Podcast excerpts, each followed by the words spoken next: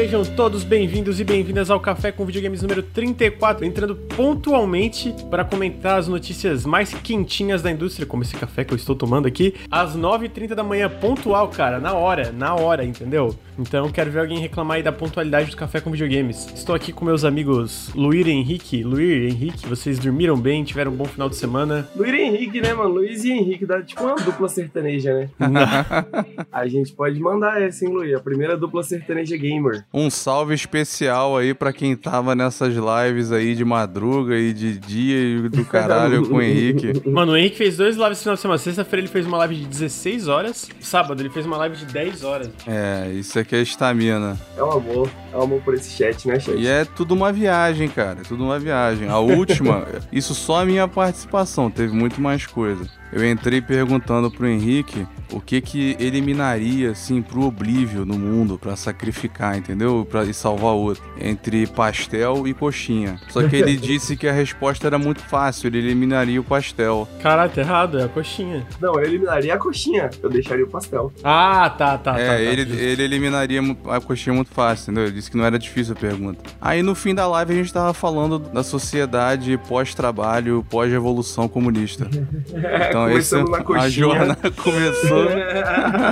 Isso aí é uma tarde comum com o Henrique, né? Tipo, É, pô, você começa falando de coxinha, você termina falando de revolução, é, é, faz parte do processo, né? A coxinha diretamente leva à revolução. Tem a pipeline aí, pô. É, exatamente. Afinal de contas, todo mundo sabe, todos sabemos que coxinha é antirrevolucionário, né? Olha, é, realmente. É, mas vocês dormiram bem, fora as 26 horas de live desde sexta-feira? Tiveram um bom final de semana aí? Como é que foi o final de semana, Luir? Foi bom, tranquilo. Um ponto alto também, a gente descendo o sarrafo no Knockout City. A grande Pô, surpresa jogão, aquele mano. jogo, né? Uhum. Torcendo muito que faça sucesso, cara. Pô, eu adorei. Eu falei ontem o. eu Não sei se eu falei agora de manhã, na verdade. Eu- an- antes de entrar, antes de entrar, Henrique, eu tava com o Luir aqui no grupo aqui, aí eu falei, pô, mano, tô com vontade de jogar Knockout City. Knockout City. Só que já acabou o beta, né? Já acabou. é. Porra, muito, muito, muito divertido, né, mano? Gostei demais desse jogo, velho. Henrique, essa noite você dormiu bem? Dormi pouco, mano, porque eu acordei tarde ontem, né? Porque eu falei, pô, vou acordar tarde, descansar e de madrugada vou escrever o textinho. Aí, como você me chamou ontem pra substituir o Ricardo, aí eu deitei e era tipo uma, uma e meia. Aí eu falei assim, porra, vou dormir ouvindo o Zizek. Coloquei uma palestrinha do Zizek de duas horas e meia. Só que, mano, o Zizek é muito bom, né? Aí eu acabei ouvindo a palestra inteira. Aí eu fui era quatro e meia, cinco horas da manhã. Achei que tu fosse falar que ele deu sono e. Pior que não, mano. Fiquei escutando a porra inteira. Maluco falando bosta, eu tentando, tipo, desde o começo entender do que que ele tava falando. Passei duas horas e meia pra tentar entender, não entendi. Fui dormir depois. O cara é muito bom, não entendi nada que ele falou. não entendi nada, é muito bom.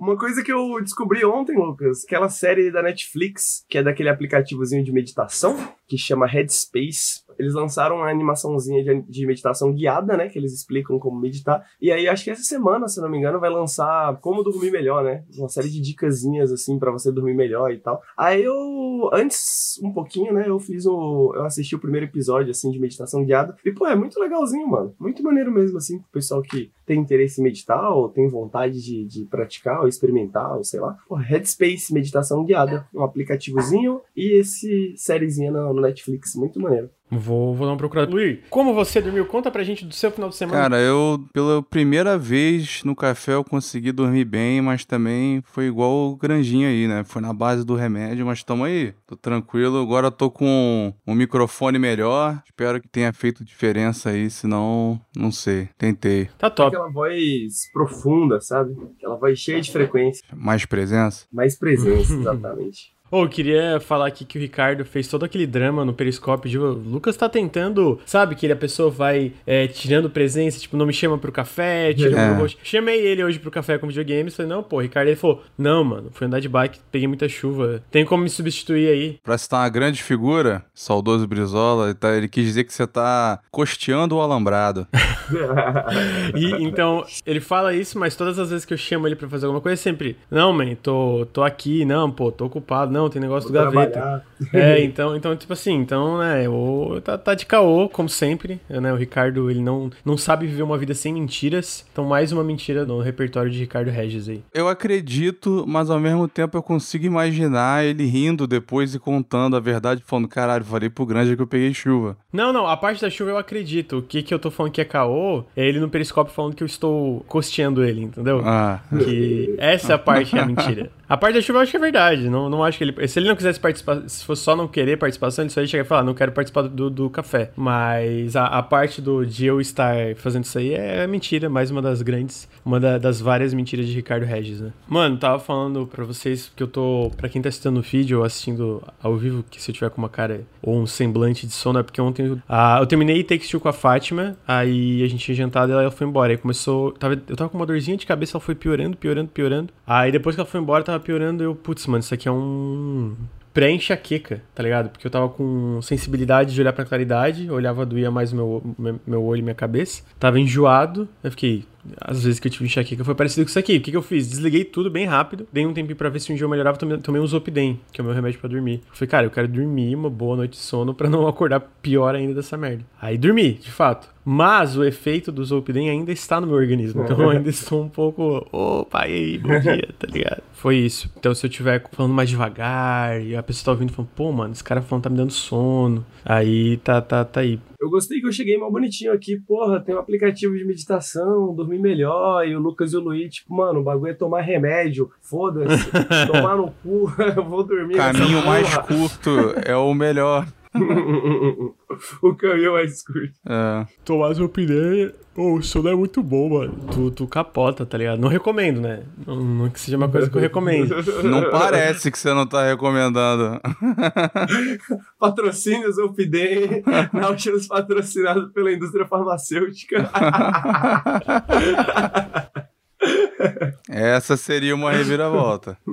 É isso, gente. Essa aí é a introdução do café. Então sejam todos bem-vindos e bem-vindas ao Café com Videogames número 34. E antes da gente começar, como sempre, eu tenho os recadinhos que são: primeiro, a gente é financiado coletivamente através do Apoia-se e do PicPay. Então, se você curte os nossos podcasts, se você curte o nosso canal no YouTube, se você curte as nossas lives diárias, eu peço encarecidamente para vocês considerarem apoiar. Apoiar é mais importante do que nunca. Então, apoia.se barra Nautilus ou picpay.me barra canal Nautilus faz muita, muita, muita diferença o apoio de vocês pra gente continuar fazendo podcast, pra eu continuar é, hosteando aqui, pra continuar cons conseguindo trazer convidados como o Thiago do Red Ronin, que a gente fez um café com videogames especial. E eu estou pretendendo mais cafés com videogames especiais, então fica o meu apelo aí pra vocês apoiarem o canal, que só com o dinheiro que a gente consegue realizar os nossos planos, né?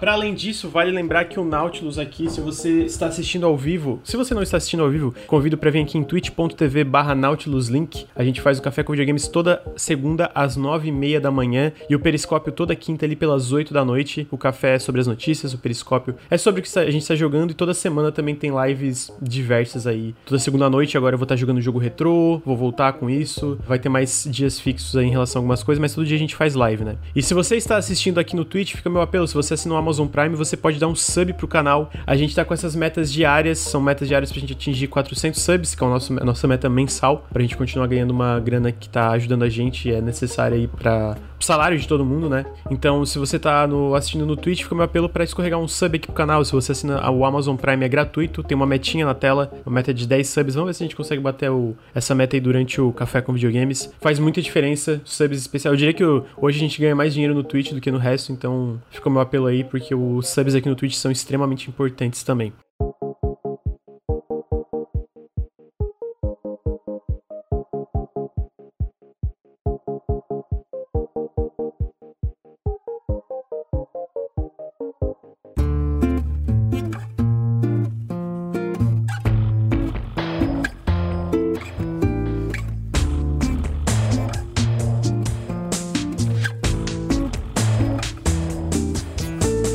E a primeira notícia é mais consolidação corporativa, olha só. É que a Nordisk, a Nordisk, a Nordisk, é, eu não sei pronunciar esse nome, é basicamente uma, uma empresa de entretenimento é, dinamarquesa de Copenhagen. A Nordisk Games, que na verdade são uma, uma empresa de entretenimento, né? Eles lançam filmes, etc. Na verdade, eles já estão investindo em jogos faz um tempo. Eles são donos da, da Avalanche Studios, por exemplo, que era a empresa que faz Just Cause, etc. Eles têm parte da Raw Fury. A Raw Fury publica jogos como Sable, é, Call of the Sea, é, Backbone, etc.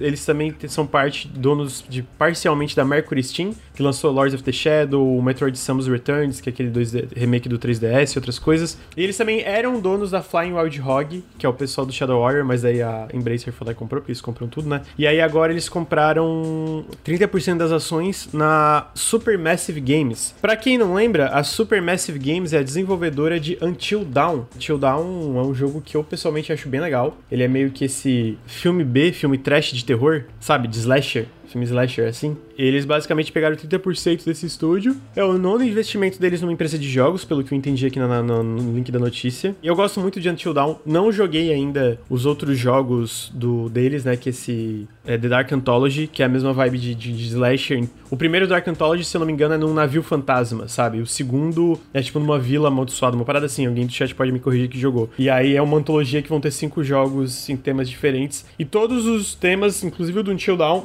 essa vibe de slasher, onde as suas escolhas vai definir quais personagens dessa narrativa vão estar vivos, no final da, dessa história, tá ligado? Então eu gostei, eu me diverti muito, eu me diverti muito com o Until Dawn. Falaram, Quick Time Event Anthology, realmente ele é cheio de Quick Time Event, mas eu acho que pra proposta do Until Dawn, não joguei Dark Anthology, funciona muito bem, sabe? É bem, é bem trashzão, mas eu, eu, eu me diverti a beça. Vocês jogaram Until Dawn, o, o Dark Anthology Man of Medan, etc? Não, não joguei não. Vocês gostam de filme slasher? Gosto pra caralho. Nossa, isso sim. Eu gosto, mas quando não vira muito trecheira. Quando não vira, tipo, Jason X ou Jason 7, sei lá. Oh, essas que porra. isso, Jason X é fantástico, mano. Porra. Ah, quanto mais trecheira, melhor. É, eu, eu, posso até estar confundindo. Jason X é aquele que ele, que ele vai pro espaço e ele mata a pessoa com nitrogênio líquido. Aham, é o sci-fi. Tá, esse é até divertidinho, é. Tem, mas tem uns outros, tem o que ele vai pro inferno, tem uns outros.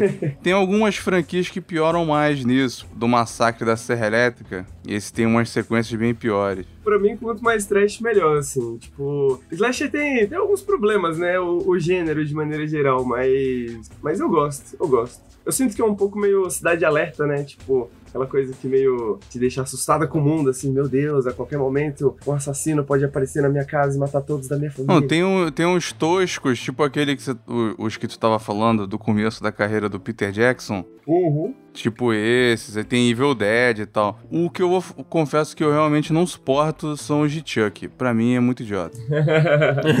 Chuck não dá. É, o, o Chuck eu também acho que eu nunca curti. Pra, vamos, vamos começar pelo, pelo seguinte: como que a gente define o que, que é um slasher? Ah, mas não é essa vibe de ter, tipo, um assassino. Assassino que eu digo pode ser, não precisa ser uma pessoa, né? Tem alguma coisa indo atrás de um elenco, é, e aí o elenco ser uma coisa que tem uma, alguns personagens, digamos, meio caricatos, e eles estão sendo caçados de alguma forma por essa coisa, e aí existem as mais diversas mortes horríveis, até que talvez uma pessoa sobreviva de uma forma não tão heróica ou às vezes heróica, tipo. Eu tava só pensando por causa do, do o, o Brain Dead e os filmes do Peter Jackson, talvez para mim é mais não sei, só filme Bzão, assim. É, não, não chega a ser slash. Eu tava é... falando de quanto eu gosto dos que são é, bem excêntricos, né? Meio toscos. Pô, tem um, um que é, eu acho que é meio que uma subversão do slasher. Eu não sei se é exatamente um slasher, mas o começo dele encaixa bem no que é um slasher, que é o Segredo da Cabana. The Cabin in the Woods. Vocês já viram? Ah, já, já. Esse é uma, é uma reviravolta. É, esse aí eu é... amo esse filme, cara. Eu amo esse filme. Esse aí é, um, é uma paródia,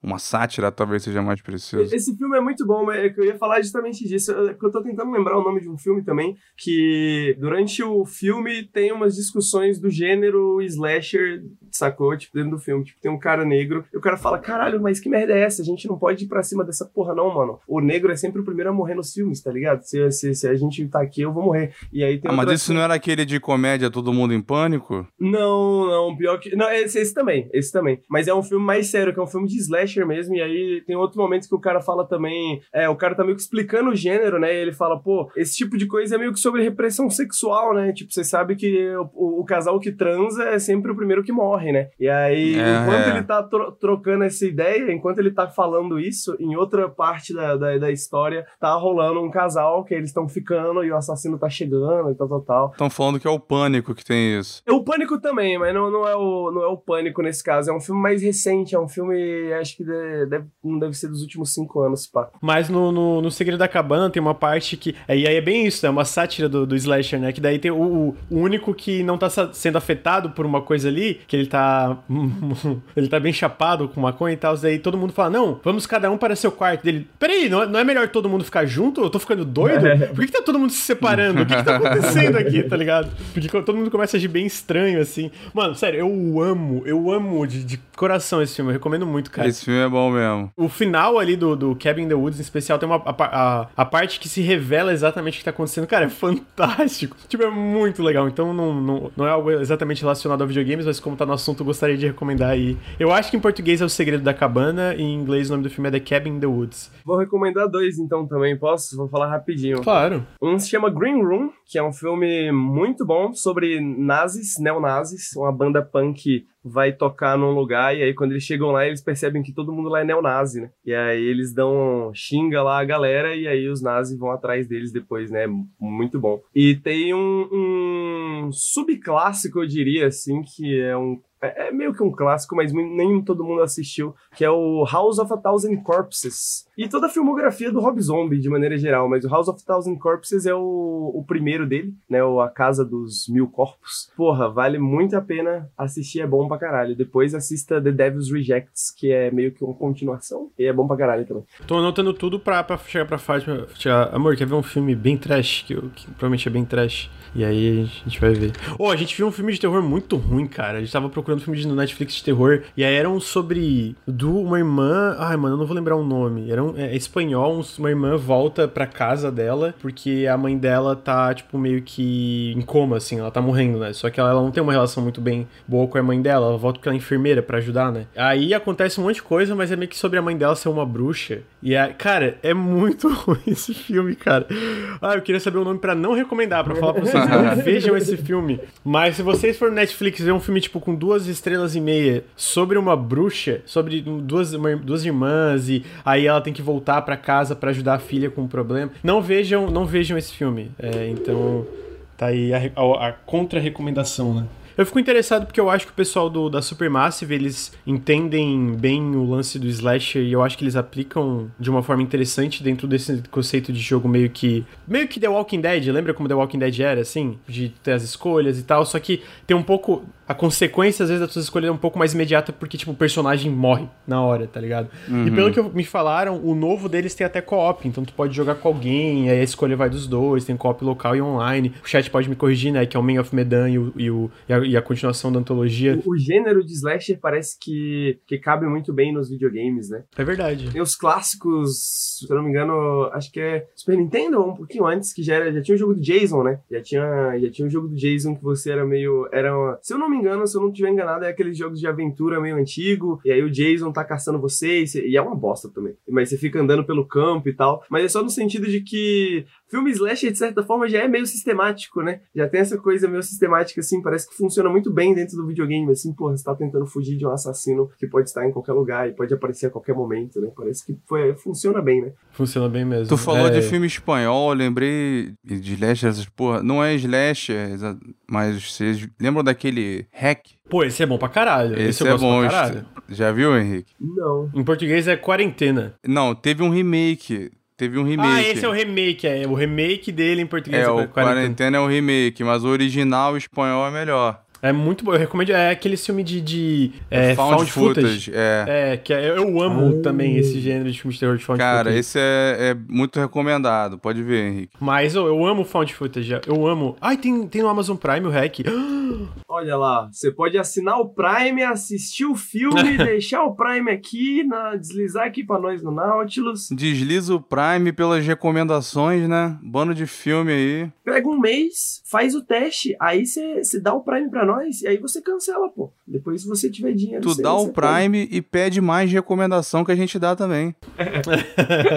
Ô, falando em terror, cê- é, tem Jiu-Jitsu, que não. Calma aí, é mangá, né? Mas é, tem uma animação vindo do Jiu-Jitsu que é em parceria com, Adult Swim, que é baseado em Uzumaki, que é o, o mangá, mangá serializado dele sobre espirais. Vai virar uma animação, vai virar um anime que, se eu não me engano, vai cobrir todo o mangá. E saiu um teaserzinho que, cara, eles pegaram a estética perfeitamente. Quem tá fazendo a trilha sonora, se não me engano, é o compositor que fez do Hereditário, A Bruxa, etc. Vai ser do caralho. Fica aí a recomendação, fiquem ligados quando sair o Uzumaki animado. Vai ser uma parada que vai explodir, tá ligado? Sabe como, sei lá, saiu é, Attack on Titan. Eu nem acho Attack on Titan tão bom como a galera acha, mas quando saiu do mangá pra anime, virou esse hit global, né? Só perdeu agora pra essa série nova da, da Marvel. Antes, Attack on Titan era a série mais popular do mundo inteiro. Então, tipo, não acho que vai explodir desse nível, mas eu acho que vai ficar bem mais, mais popular ainda coisas do Junji Ito que ele merece, né? Porque o Ito é um Tô gênio. assistindo o trailer aqui e muito foda, mano. Muito foda mesmo as decisões artísticas aqui que eles tomaram. É, e, e me parece um mangá meio complicado de adaptar, né? Falaram que ia sair em 2020, mas, né, obviamente, pandemia aí adiaram pra 2021.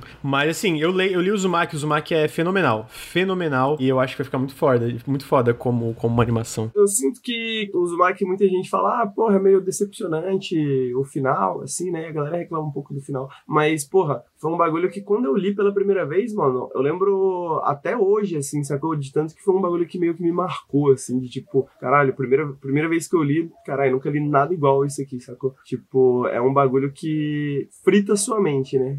É um, frita sua exatamente, mente. frita somente. Pra complementar a notícia, eu acho que com esse investimento e outros, né, que eu, eu sinto que eles são uma empresa que agora a Namco tá publicando coisa deles e tal, é, eles crescendo, eu acho que uma coisa que falta um pouco nos jogos da, da Supermassive é um pouco, ser um pouco mais polido, até na, na, na- perspectiva de performance, né, tipo, eu adoro um Down, mas às vezes ele roda, tipo, a 10 FPS, é um desastre, assim, né, então eu espero que os jogos fiquem um pouquinho mais polidos e eles tenham mais tempo de desenvolvimento, porque eu acho que o conceito em si é muito interessante, tá ligado? E esse é mais um estúdio médio que tá sendo absorvido, né? Tá uma espécie em extinção. Eu acho que todos, né? Isso é questão de tempo. Porque, tipo assim, ele ainda é independente, mas, né, 30% ali. E esse tipo de coisa só vai se tornar cada vez mais comum. É. Eu sinto até com empresas menores, mano. Tipo, tu vê o pessoal do Valheim, foi cinco pessoas que fizeram, né? Mas, tipo, quando a Coffee Stein assinou o Valheim, eles falaram, não, a gente vai assinar com uma, como, tipo, investiram em uma parte da empresa. Eles são, é, tipo, tem uma minoria dentro da, da Iron Gate. A Iron Gate é uma empresa só de cinco pessoas, tá ligado? Então, tu vê isso até em empresas menores acontecendo, É, né? o Ascent também tem 30% daquela outra divisão da Embracer, né? É, então, eu sinto que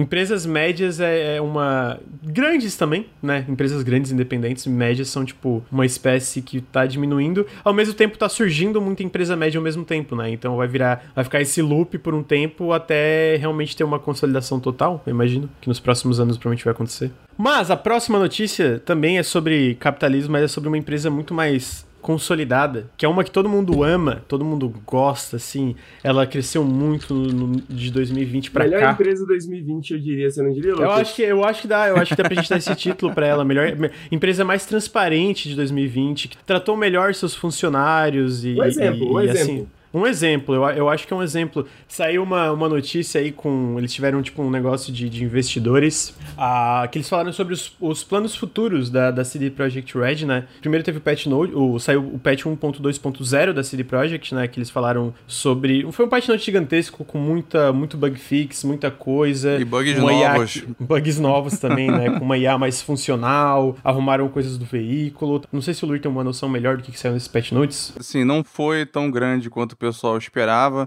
O Digital Foundry até fez uma análise já da performance. Parece que no PlayStation 4 Pro ele tá conseguindo ficar mais perto de 30, mais constante. No resto do- dos outros consoles, nem tanto, né? do- do- da geração passada. Ele melhorou a direção dos veículos, você pode tirar eles quando eles ficam presos no caminho. Eles mudaram o jeito que a, que a polícia vem, consertaram muitos bugs de quest que eram um dos mais frustrantes. Assim, teve um que o, o CG ficou com o progresso travado, ele não pôde terminar uma das melhores sidequests do jogo porque bugou de vez. Tinha frequentes problemas assim. Ele, inclusive quando ele tava jogando em live, tava com ele e ele tava comentando assim, e tava, ele zerou em live assim, de, pela primeira vez. E pô, tava numa parte muito interessante. Eu acho o endgame interessante dele. Só que ele teve um bug que ele teve que reiniciar. Tipo, corta muito o clima ali. Então, esses eram os essenciais de consertar. Eu não sei direito se consertou tudo. Teve gente que teve problema. Teve um outro problema que eles consertaram, mas que para alguns nem tanto, que era o do clima, né? Que às vezes chovia ou tinha uma neblina e você dava load e aí sumia. Teve gente também com problemas no save. Eu acho que o CG perdeu um save dele. Eu não baixei de novo para ver se o meu foi pro saco. Eu espero que não.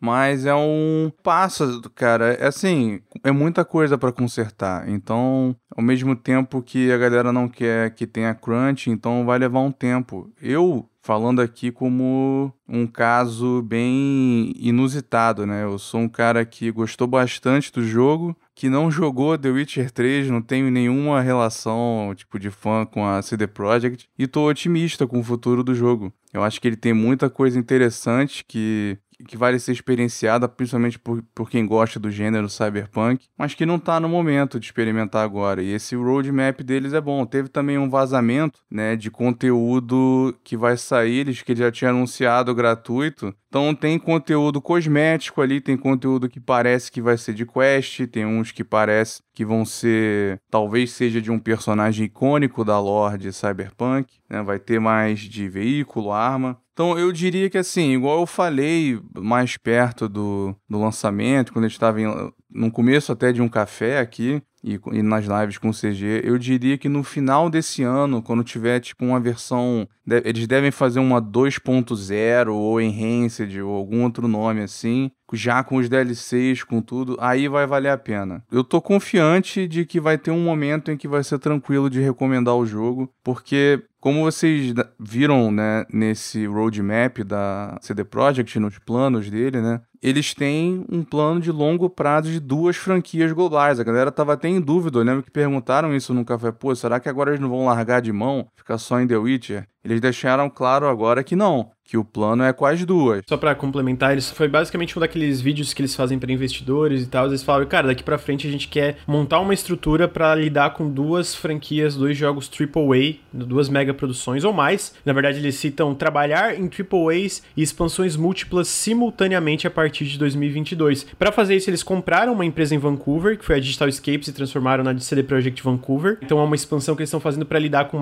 projetos simultaneamente. Então eu imagino que é uma ideia continuar os patches e todos esse, esse essa roadmap de conteúdo gratuito para o jogo, como também começar uma pré-produção de um jogo do The Witcher novo, por exemplo. Eu que eu acho que se antes era provável, agora é, é uma certeza que vai ter um novo The Witcher. Tá em, pré-produção, muito, muito cedo ainda, né? Mas eu imagino que já esteja acontecendo. E eles também falam dentro disso que a ideia é que campanhas de marketing futuras vão começar muito mais perto do lançamento do jogo. Primeiro, para não ter o backlash que teve com, com Cyberpunk, que de fato ele vendeu muito por causa dessa campanha de marketing, mas prejudicou muito a empresa assim, ao mesmo tempo por causa disso. Não só pelo backlash em relação à, à qualidade do jogo, né? Em relação ao estado que ele ele foi lançado, mas houve muita pressão externa e interna para o jogo ser lançado em um momento que ele não estava pronto, porque ele foi revelado muito antes da hora que devia ter sido revelado, né? Então eles querem fazer uma campanha de marketing muito mais razoável, por assim dizer, do que, que foi aquela do, do que a gente viu do Cyberpunk. Eles anunciaram, né, cedo demais o Cyberpunk, isso aí ficou muito claro. Naquela época não estavam nem pensando em começar o desenvolvimento, eles estavam tendo só reuniões lá com o Mike Pondsmith, discutindo mais ou menos como é que seria, ainda estavam no The Witcher.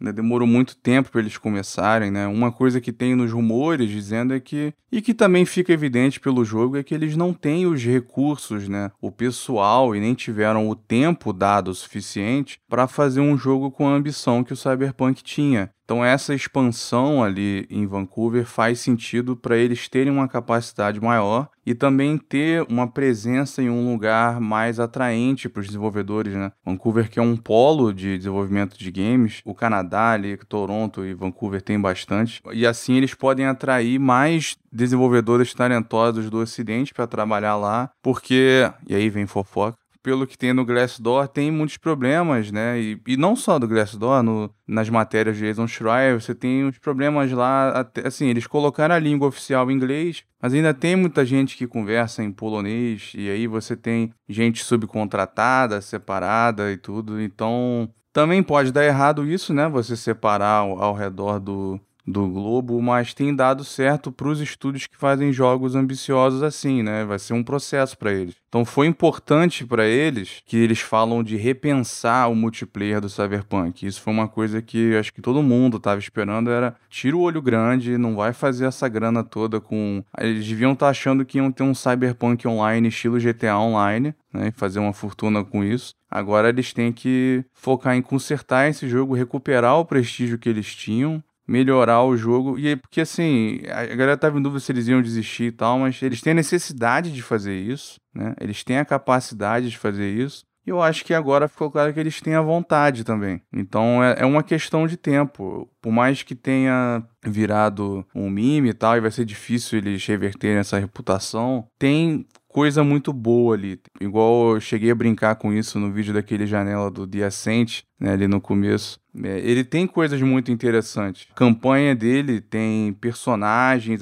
tem quests muito interessantes, que são atrapalhadas pelos bugs, né, mas eventualmente vai estar num bom estado e com conteúdo extra vai estar melhor ainda. O estranho, né, é porque você vê o Cyberpunk deu esse problema todo e aí eles vão querer fazer um Cyberpunk 2078 junto com o The Witcher 4, aí é complicado. Aí é. aí é difícil. Assim, falando que eu tô passando pano. Não, cara, não, não passo pano porque eles fizeram. Inclusive, quando teve o problema aqui, eu falei que eles foi. O marketing foi fraudulento. Saiu de uma forma inaceitável mas que eu, eu só estou dizendo que eu estou otimista com o futuro. Eu tô dizendo, não comprem agora, não vale a pena experienciar o jogo assim. Esperem chegar nesse tipo 2.0, vai estar tá até com desconto, vai estar tá com uma base muito melhor quando chegar no fim desse ano. Espero que seja no fim desse ano, mas enfim. É, e eles, eles precisam recuperar, até porque uma outra coisa que aconteceu no começo do ano é que isso atingiu eles de uma forma tão grande que a, a empresa perdeu mais de 30% do valor de mercado. Isso é um baque muito grande, então eles tiveram que repensar muita coisa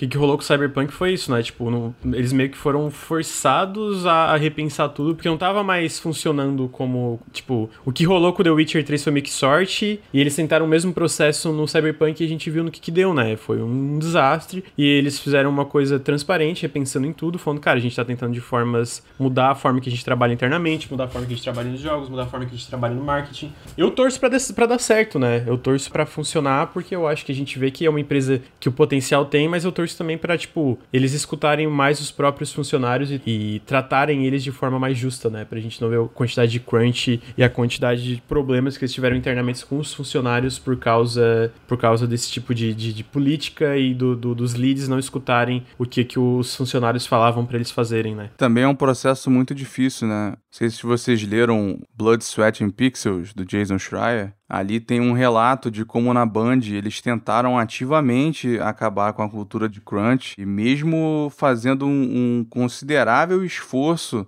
era difícil tirar isso da cultura que já estava enraizada ali dentro, né, do hábito de, não, só mais um pouquinho. Só para botar essa feature, só para botar isso aqui. Parece que não dá para mudar a cultura da empresa sem mudar as relações materiais, né, dentro da empresa, né? Olha só que loucura. Olha que, que loucura inteira, né? Quem, quem poderia imaginar isso? O falou do multiplayer também, né? Que antes eles vão lançar um multiplayer de forma como um jogo próprio, basicamente eles voltaram atrás nisso também. Eles querem inserir o multiplayer de forma orgânica e gradual dentro dos jogos já existentes, então eu imagino que testar tecnologias multiplayer e, e aos poucos inserindo modos multiplayer dentro do que, que existe ali já, do que ser tipo um realmente um Cyberpunk 2077 online diferenciado, até porque eles nem têm recursos para isso, né? Então foi outra coisa que eles falaram que vai mudar. A CD Projekt teve teve queda de ações depois desse negócio, porque muitos dos investidores questionaram se eles iam conseguir trabalhar em jogos simultaneamente depois de trabalhar tanto tempo em um jogo e dar um desastre. Mas a gente vê que não é só a ideia de trabalhar jogos simultaneamente de uma forma exagerada, mas talvez de uma forma mais gradual, né? Tipo, ter um período maior em pré-produção, decidir coisas mais fixas e não ficar mudando tanto o projeto como houve mudanças dentro do próprio Cyberpunk, né? É, teve uma outra coisa que ficou um pouco menos destacada no que eles falaram, é que eles fizeram uma tabelinha dizendo é, que tipo de mídia e que tipo de formato né, para jogo eles iam explorar em cada um. Eles ainda pretendem ter a experiência online no, no Cyberpunk, tá no caminho. E eles estão considerando conteúdo live action, né? Possivelmente filme ou série. Ah, é verdade, é cross-mídia, né? Conteúdo né? mobile. É, ele, as duas vão ser cross-mídia. Já vai ter o anime, né, do Cyberpunk. Cyberpunk. Inclusive, ainda estou no. É a Trigger que tá fazendo, se não me engano. A Trigger, pra quem não sabe, fez o Tengen Topa Gurren Lagann, fez o Kill la Kill e fez outras coisas aí. Eu, eu amo Tengen Topa Gurren Lagann, velho. Eu amo, amo. Os caras são bons? Eu, eu, não, eu não conheço, então não sei o que esperar desse desenho. Bom, faz um tempo que eu não acompanho eles de perto, mas quando eu acompanhava, é mesmo com todas as problemáticas ao redor do Kill la Kill, né? Que não, não, não é tão. Não, não gosto tanto como muita gente gosta, mas eu acho que eles são um estúdio de anime muito foda. E, pô, Tengen Topa Guren Lagan é excepcional. Já viu, Henrique? Não sei se tocar de. Adoro, mano. Porra, que, eu lembro até hoje aquela mistura de ópera com rap, velho. No jogo, tá ligado? No jogo, no anime. Eu conheci Guren Lagan fazendo aquele vídeo, antes de eu entrar no Nautilus, fazendo um vídeo do Into the Breach. Ah, tá, desculpa, eu falei besteira, o Coin me corrigiu. Na real, quem fez Guren Lagan foi a Gainax, mas é a mesma equipe que foi pra Trigger. Então, é isso. Eu falei besteira. Into the Breach é maravilhoso, só um parênteses. É, maravilhoso pra caralho. Eu fui procurar, tipo, robôs gigantes, tá ligado? Animes, robôs gigantes. Aí eu vi Guren Lagan e falei, mano, nunca vi uns robôs assim, tá ligado? Que porra de robô é esse?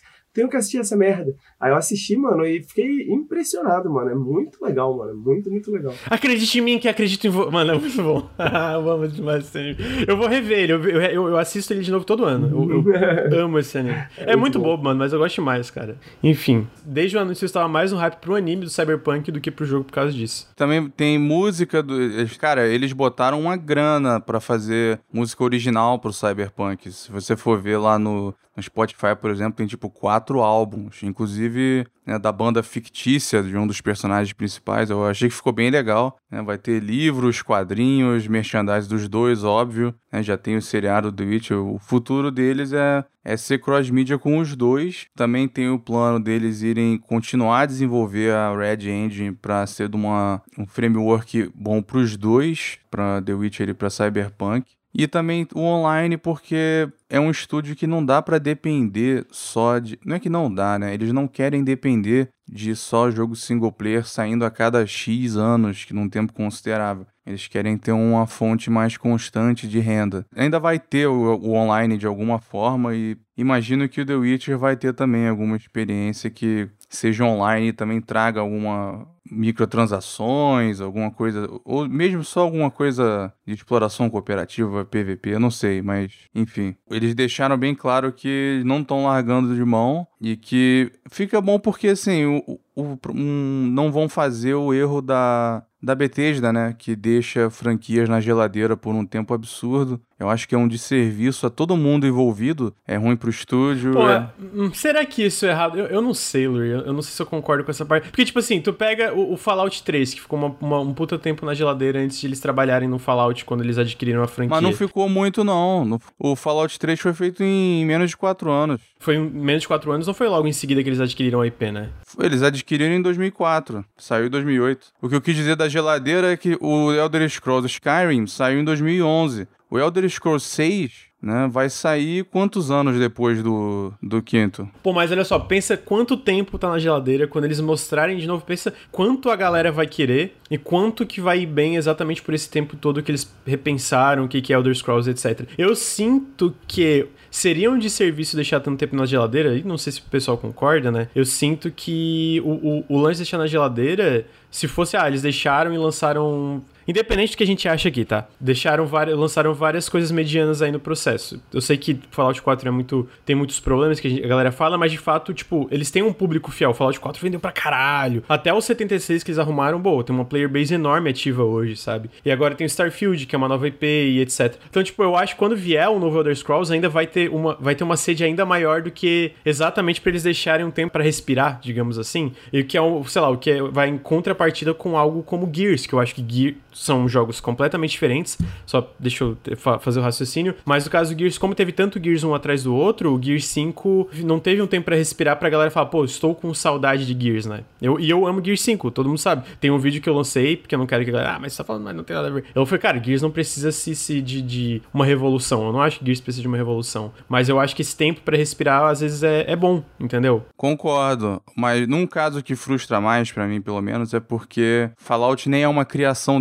deles, né? Então, tipo, eles pegaram filho de outros e estão mantendo na geladeira ali. Então, mas essa ainda teve mais recente, né? Eu, eu concordo com a questão da geladeira, mas vamos supor, sai Starfield esse ano, como tá lá um, um boato aí, a especulação. O Elder Scrolls 6, imagina que eles já comecem direto a fazer. Vai sair, sei lá, 2025, com sorte, uhum. 2026. São 15 anos. Aí é tempo demais. Ok, entendi. entendi. É, é, é, tempo demais. E eu acho que é ainda pior caso se você gosta de uma e não da outra. Então é uma espera mais amarga, que você fala, caralho, agora eu vou ter que esperar 10 anos por causa de uma franquia que eu nem gosto. E o cara é fã da, da empresa, entendeu? Uhum. Tem uma galera do The Witcher que fala, porra, que merda. Eles vão ficar focando agora nesse Cyberbug, que virou o meme, né? Vão ficar fazendo online dele, cadê a porra do meu The Witcher 4? Fica assim. E eles fazendo paralelo. É, é estranho, por um lado, eles quererem dar um passo tão grande, né? Isso é uma ambição considerável você fazer dois, mas também não falaram quanto tempo eles pretendem dar e, e como que vai ser isso. Pelo menos eles têm uma base boa do,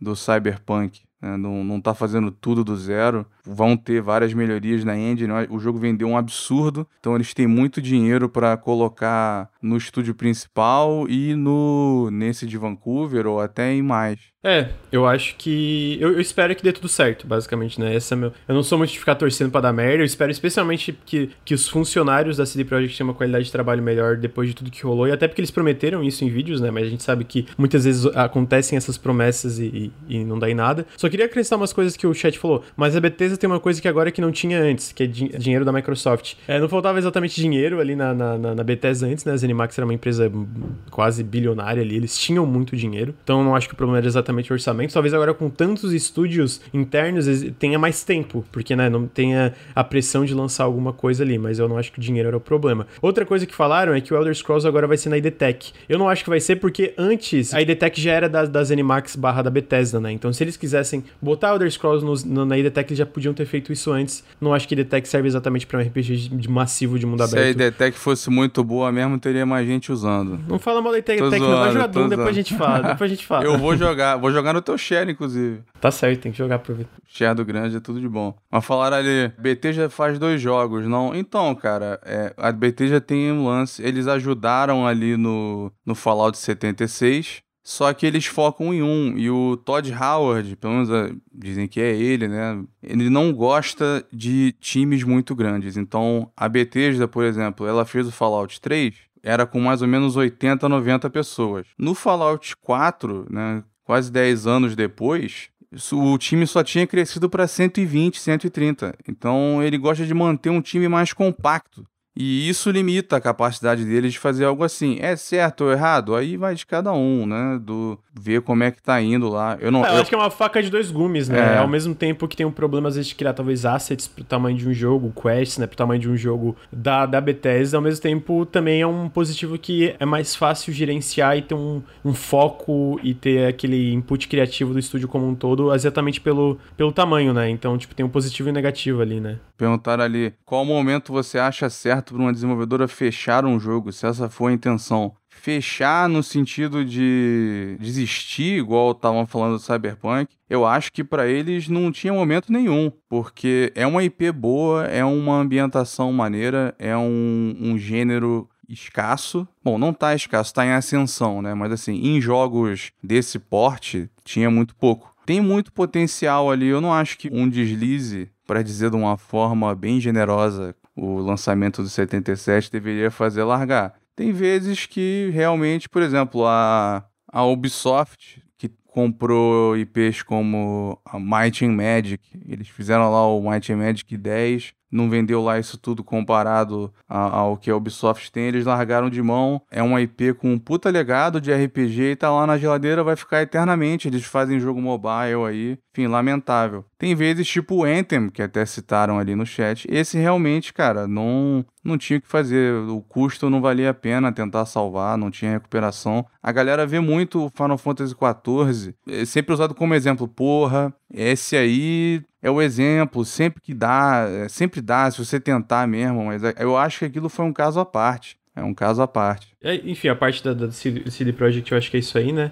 E vamos, vamos vendo, acompanhando como vai evoluir, mas a gente tem outra empresa com um histórico de um lançamento conturbado, por assim dizer, mas que hoje é um exemplo de algo que, que virou o jogo, né? Digamos assim, que hoje, tipo, é super é, renomado, assim, tipo, a galera fala, porra, mano, isso aqui é um exemplo de como tu, tu, tu dá a volta por cima, é mesmo com um lançamento conturbado e etc. Que é o No Man's Sky, né? Ele teve uma atualização semana passada chamada Expeditions, que na verdade é a décima quarta atualização grande que o jogo tem, todas elas gratuitas. E eu acho que é uma coisa muito impressionante. Eu vou citar rapidamente todas as atualizações que o jogo teve. Desde o começo foi o Foundation Update, Pathfinder Update, Atlas Rise Update, No Man's Sky Next, que foi eu acho quando atualizaram, eh, introduziram co-op para todo mundo. É, no Man's Sky The Abyss, No Man's Sky Visions Update, No Man's Sky Beyond Update, No Man's Sky Synthesis Update, No Man's Sky Living Ship Update, No Man's Sky Exomech Update, No Man's Sky Desolation Update, No Man's Sky Origins Update. Esse Origins foi tipo uma, um retrabalho dentro da geração procedural que adicionou bilhões de planetas e criaturas, etc, novos. No Man's Sky Next Generation, que foi basicamente as versões para a nova geração. No Man's Sky Companions Update e agora, por último, No Man's Sky Expeditions Update. O Update e Expeditions são, são patch notes gigantescas, eu recomendo que olhem para ver todo, tudo que teve, né?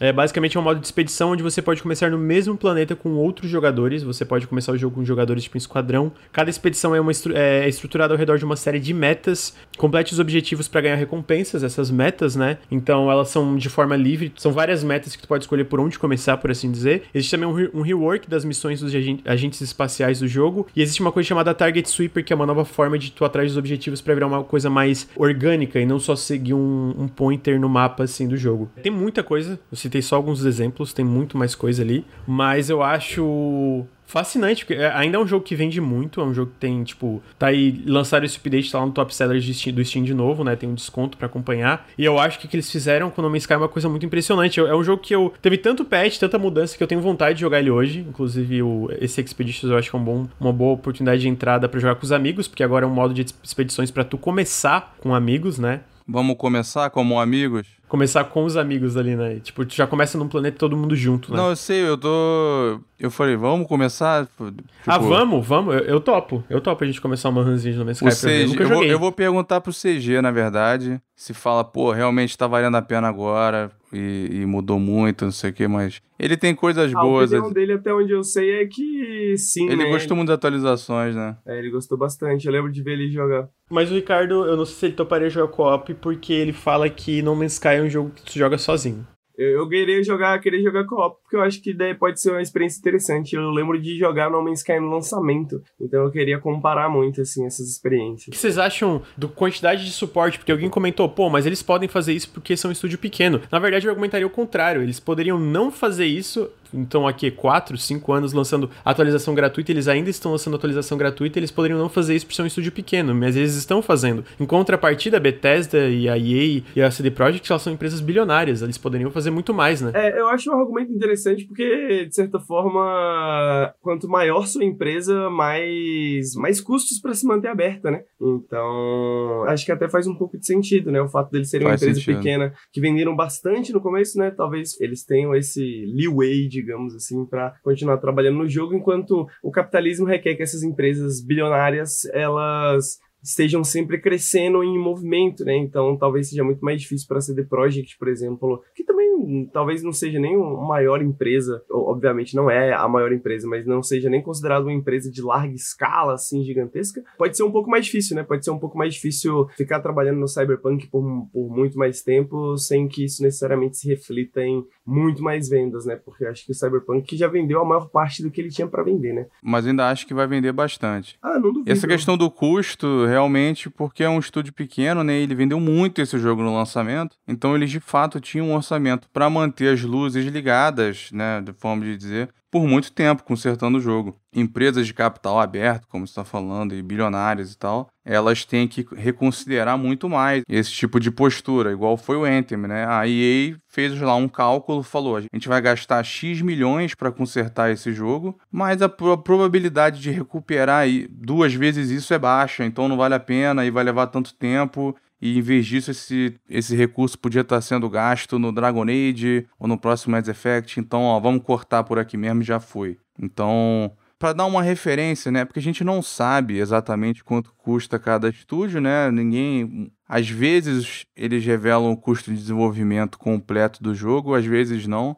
A CD Projekt, por exemplo, gastou tanto em marketing que teve uma. Eu não sei se nessa última reunião com investidores eles chegaram a revelar. Teve a reunião, perguntaram: ó, quanto que vocês gastaram no marketing do jogo? Aí eles falaram: gente não. No momento a gente não vai compartilhar essa informação. Então deve ter sido uma fortuna que eles não estavam nem querendo dizer ali ainda para explicar os gastos do, do jogo. Então ainda tem esse custo. Um ponto de referência que eu me lembro que quem revelou foi o Fergus, da Obsidian, o custo de manter a Obsidian aberta quando eles estavam com mais ou menos 200 funcionários. Ele falou que era mais ou menos um milhão por mês, um milhão de dólares. Isso na Califórnia, que é um lugar meio caro. Então você já vê aí um estúdio médio custando 12 milhões por ano, mais custo de marketing, mais o custo do que tem lá do espaço de escritório. Então você imagina aí que para um jogo tipo Cyberpunk, você vai estar tá com um time de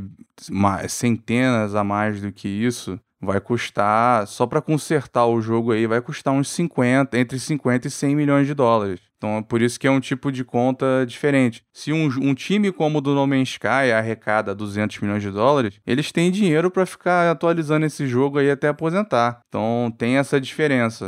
Mas no caso da CD Projekt, diferente do Anthem, porque o caso do Anthem foi aquilo, né? A gente nem queria isso. Tá, eu não vou falar por todo mundo, eu tô falando pela maior parte do, dos fãs da Bio, né? A gente fala, pô, a gente nem queria isso. Tu ainda vai insistir depois no que deu? Vambora pros outros.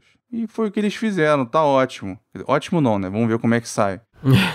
Algumas pessoas queriam, mas o próprio CG já estava desacreditado, que era um que tinha gostado de parte do jogo. Tem uma diferença para os dois, mas? É, é, é um exemplo, sim, o No Man's Sky. Não é porque é menor que tem menos mérito. Eu acho que, sei lá, é, o, independentemente da, da viabilidade no sentido de querer ou não, eu acho que é mais tipo. O fato é que essas empresas têm o dinheiro, né? Tipo, o Star de fato, o Fallout 76 ali é suportado até hoje pela Bethesda e tá criando uma player base que curte, né? Eles têm, eles têm uma player base ativa que curte o Fallout 76. É mais tipo assim, pô, a, Bio, a, a EA não tem dinheiro para arrumar o Anthem? Cara, ela tem, de sobra, para arrumar cinco vezes o Anthem, se ela quiser, dez vezes o Anthem, se ela quiser, tá ligado? Então é mais de, tipo, é mais essa vibe de, pô, que ele é menor fica mais viável e os outros são maiores e fica mais inviável. para mim não, não, não cola muito isso, sendo que, cara, a CD Projekt, mesmo o Cyberpunk, que é um caso que é um jogo single player, o fato é que ele vendeu muito, muito. Ele se pagou 10 vezes ali, exagerando aqui, ok? Mas ele se pagou e todas as vendas já estão dando pagou muito. Em um já dia. deu um... É, eles pagou em um dia. E ele deu, apesar de ele ter dado muito mais prejuízo no sentido geral da empresa, vamos dizer, no, no líquido, ele deu muito mais lucro, entendeu? Então, tipo assim, eles têm mais dois orçamentos para fazer arrumar duas vezes o Cyberpunk se eles quiserem. Então, tipo assim, eu não, eu não caio muito nessa, nessa conversa. Essas empresas gigantescas, elas também são muito mais caras para se manter, né? Então, o fato deles serem de capital aberto, né? O fato de que eles têm muito mais funcionários, né? E etc. Não, mas eu tô levando tudo isso em conta. Eu acredito que faz um pouco de sentido pensar que uma empresa grande tem mais dificuldade de manter, porque, por exemplo, mano, Cyberpunk já vendeu mais de 20 milhões, eu acho tá ligado? Tipo, já vendeu mais de 20 milhões de cópias, sabe? Então, para eles trabalharem por muito tempo nisso, dentro do, do mercado capitalista, digamos, como ele funciona, para mim também me parece um pouco complicado de pensar, sacou? Parece ser um pouco difícil de pensar. É porque eles têm que justificar para investidores, etc. Mas eu digo, mesmo levando em conta a quantidade de funcionários e tudo isso, tipo, antes do Cyberpunk sair, tipo, eles tinham muito dinheiro guardado ainda. Tipo, eles tinham muito dinheiro em caixa, tá ligado? Eles tinham dinheiro em caixa para desenvolver outro Cyberpunk nos, no, nas mesmas condições dentro da, que, questão financeira, interna, manter os funcionários, tudo isso, cara, não, não existe nenhum argumento para falar que não é possível. O argumento que seria isso seria, tipo, ah, como justificar isso para investidores? Aí, de fato, existe um negócio. Mas essa que é a questão, tipo assim, essas empresas, elas não podem estagnar, né? Tipo, o mercado que a gente vive, se, se, se, se uma empresa para de crescer, ela morre, né? Basicamente. Então, eu acho que faz sentido nesse sentido, né? E, e aí, por isso que, por exemplo, eu acho que Anthem... Por que que não, não consertar Anthem, tá ligado? Por causa disso, né? Porque uhum. A indústria de videogames vive do hype, né? A indústria de videogames vive daquela expectativa, vive do, do, do pré-order, né? Etc e tal. Também é, me faz parecer um pouco otimista demais, assim, digamos. Pensar, é, tipo, de fato eles têm esse dinheiro. A pergunta é, eles têm a vontade, né? A maneira que essas empresas funcionam permite que isso aconteça, tá ligado? Eu acho que esse é o desafio da, da CD Projekt, né? Eu, eu, eu concordo que No Man's Sky é um ótimo caso de exemplo, né? Mas eu não sei se esse tipo de sucesso dá para se replicar numa empresa como a CD Projekt. Eu acho que eles não têm dá, que... a gente tem exemplos. Não, sim, mas eu acho que eles têm que pensar em alguma outra forma se é para funcionar da maneira que eles continuam funcionando, né? Eu não acho que seja uma questão de capital. Eu entendi todo o argumento, eu não sei se eu concordo tanto, porque a gente vê outros jogos AAA, às vezes jogos que até tiveram um lançamento ainda mais complicado para tu se recuperar, como Final Fantasy XIV, que era um MMO. Eles basicamente jogaram fora todo o trabalho do original e relançaram o jogo do zero com um relançamento que virou no fim um dos maiores sucessos da Square Enix. E a gente tem outros exemplos de AAAs aí que lançaram muito mais falhos e etc. Até jogos single player. Mas a mesma coisa, o, o Final Fantasy é assinatura, né? Tipo, Cyberpunk não, né? Mas é que hoje, hoje não existe mais o argumento de jogo single player. Parece que até jogo single player, desde o começo, o Cyberpunk foi visto como jogo como um jogo como serviço. É um diferente, entendeu? Porque fala, pô, ele é single player. Assassin's Creed Valhalla é single player. Tá tendo suporte até hoje. Odyssey foi single player, teve su suporte por anos e anos e continuou vendendo. The Witcher teve expansões e expansões e o próprio Cyberpunk já tinham todo uma, um roadmap planejado. A gente vê isso, jogos single player de grandes empresas não são lançados como, ah, lançou, acabou. O próprio Ghost of Tsushima saiu um patch, saiu no Game Plus, saiu um modo multiplayer, etc, entendeu? Mas eu acho que esse tipo de patch são esses patches que já são, de certa forma, esperados já na hora que está fazendo o orçamento, entendeu? Você está fazendo o orçamento, você já pensa, pô, a gente vai fazer o jogo e a gente vai manter o suporte por um ou dois anos. Sim, mas o Cyberpunk foi pensado isso. Mas o Cyberpunk precisa de muito mais patches do que ele imaginava, essa é a questão, sacou? Esses updates de jogos single player, eu imagino na minha cabeça que já fazem parte do, do, do ciclo de produção normal desse tipo de jogo. Só que Cyberpunk eu acredito que tá numa situação anormal. Tá nessa situação anormal onde ele precisa de muito mais trabalho, né?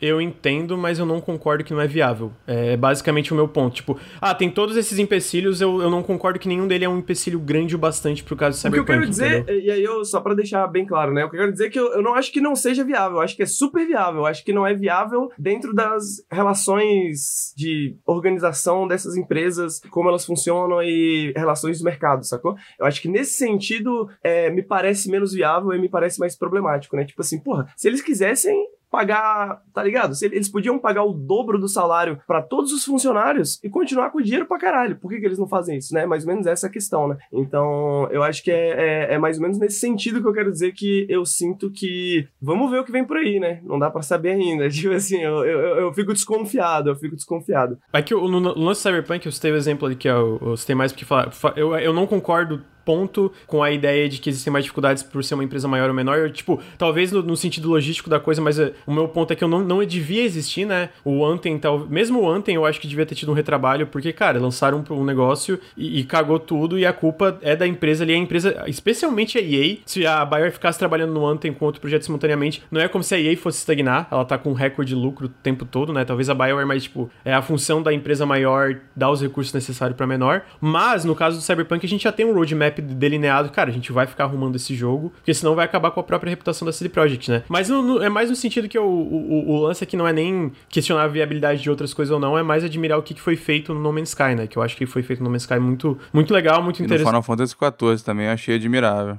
Eu sinto exemplos aí, até o próprio, tu pega um nível menor, o Fallout 76 teve um retorno, né? Teve muita crítica no começo, mas eu vejo que a galera que joga de forma dedicada o Fallout 76 hoje em dia é só elogio, sabe? É tipo, mano, os patches são muito legais, trabalharam muito bem nesse jogo e etc. Mas para mim a grande distinção é que o Cyberpunk, grande parte da base dele, ele foi fraudulento. Então ele tem uma dívida moral de consertar o jogo, diferente do Anthem, que não saiu completamente quebrado e com marketing escondido. O Anthem só deu errado. É, eles estão sendo processados, né? Eles estão sendo até processados. Ele só deu assim, errado. Esse argumento ético-moral, para mim, no meu caso, eu vou repetir o que o Lucas falou, nesse caso não me convence, porque comentaram aí no chat também, né? A diferença é que a, a Electronic Arts não liga e a CD Projekt liga. Eu acho que isso é um pouco de wishful thinking, sacou? Tipo, e aí, porra, tem dezenas de empresas com deveres morais e deveres, deveres éticos, tá ligado? Isso não, não prova necessariamente nada. Eu concordo que a, a CD Projekt tem uma, uma dívida no sentido de prestígio, né? No sentido de que isso pode. É isso, isso é um, um une com o outro, porque essa dívida moral se une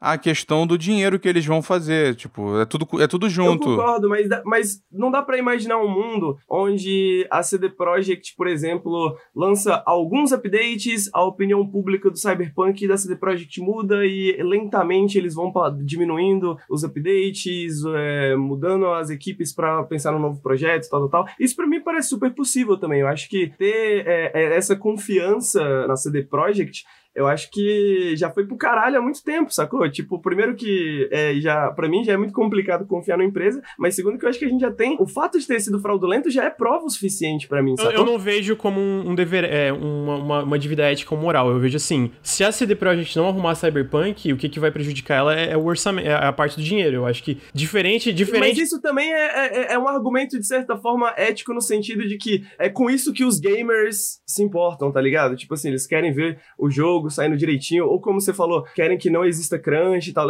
tal, tal, tal, tal, tal. E a gente sabe que, porra, o público não liga. O público não liga. Mas, mas eu, eu não tô falando disso. Eu, eu, o que, que eu tô falando é assim, ó. Diferente da EA ou várias outras empresas, que, por exemplo, a EA se o Anthem flopa, o FIFA tá ali para compensar, entendeu? Sei lá, o It Takes Two flopa, foda-se, mano, vai ser um novo Battlefield. No caso do, do Cyberpunk, não tem outra coisa para compensar o, o, a queda de lucro. Então, tipo assim, eles são obrigados a trabalhar e arrumar o Cyberpunk para eles continuar tendo a mesma coisa que aconteceu com o The Witcher, que o The Witcher foi vendendo e vende até hoje muito bem, porque existia um jogo, um jogo razoável ali, qualquer coisa, jogo bom, e eles têm que transformar o Cyberpunk num jogo razoável para ele continuar vendendo, eles ter essa fonte de renda para poder trabalhar em outras coisas. Porque se o Cyberpunk não vende, morre ali nos, sei lá, 10 milhões ou qualquer coisa que ele vendeu, a empresa quebra e aí quem se fode é o pessoal de, de cima. Então eu não vejo como uma coisa ética ou moral, eu vejo como, mano, se não acontecer isso, é, é bem possível que a gente tenha consequências muito mais é, palpáveis. Parte do dinheiro que a CD Projekt faz é, é baseada no prestígio. O prestígio ajudava as vendas e eles têm longas pernas. Se eu não me engano, 2020 ou 2019 foi o segundo melhor ano de vendas do The Witcher 3, para ver as pernas que o jogo tem. Então, se eles não consertam o Cyberpunk, ele não vai ter esse tipo de, de performance de a longo prazo, não vai ter essas pernas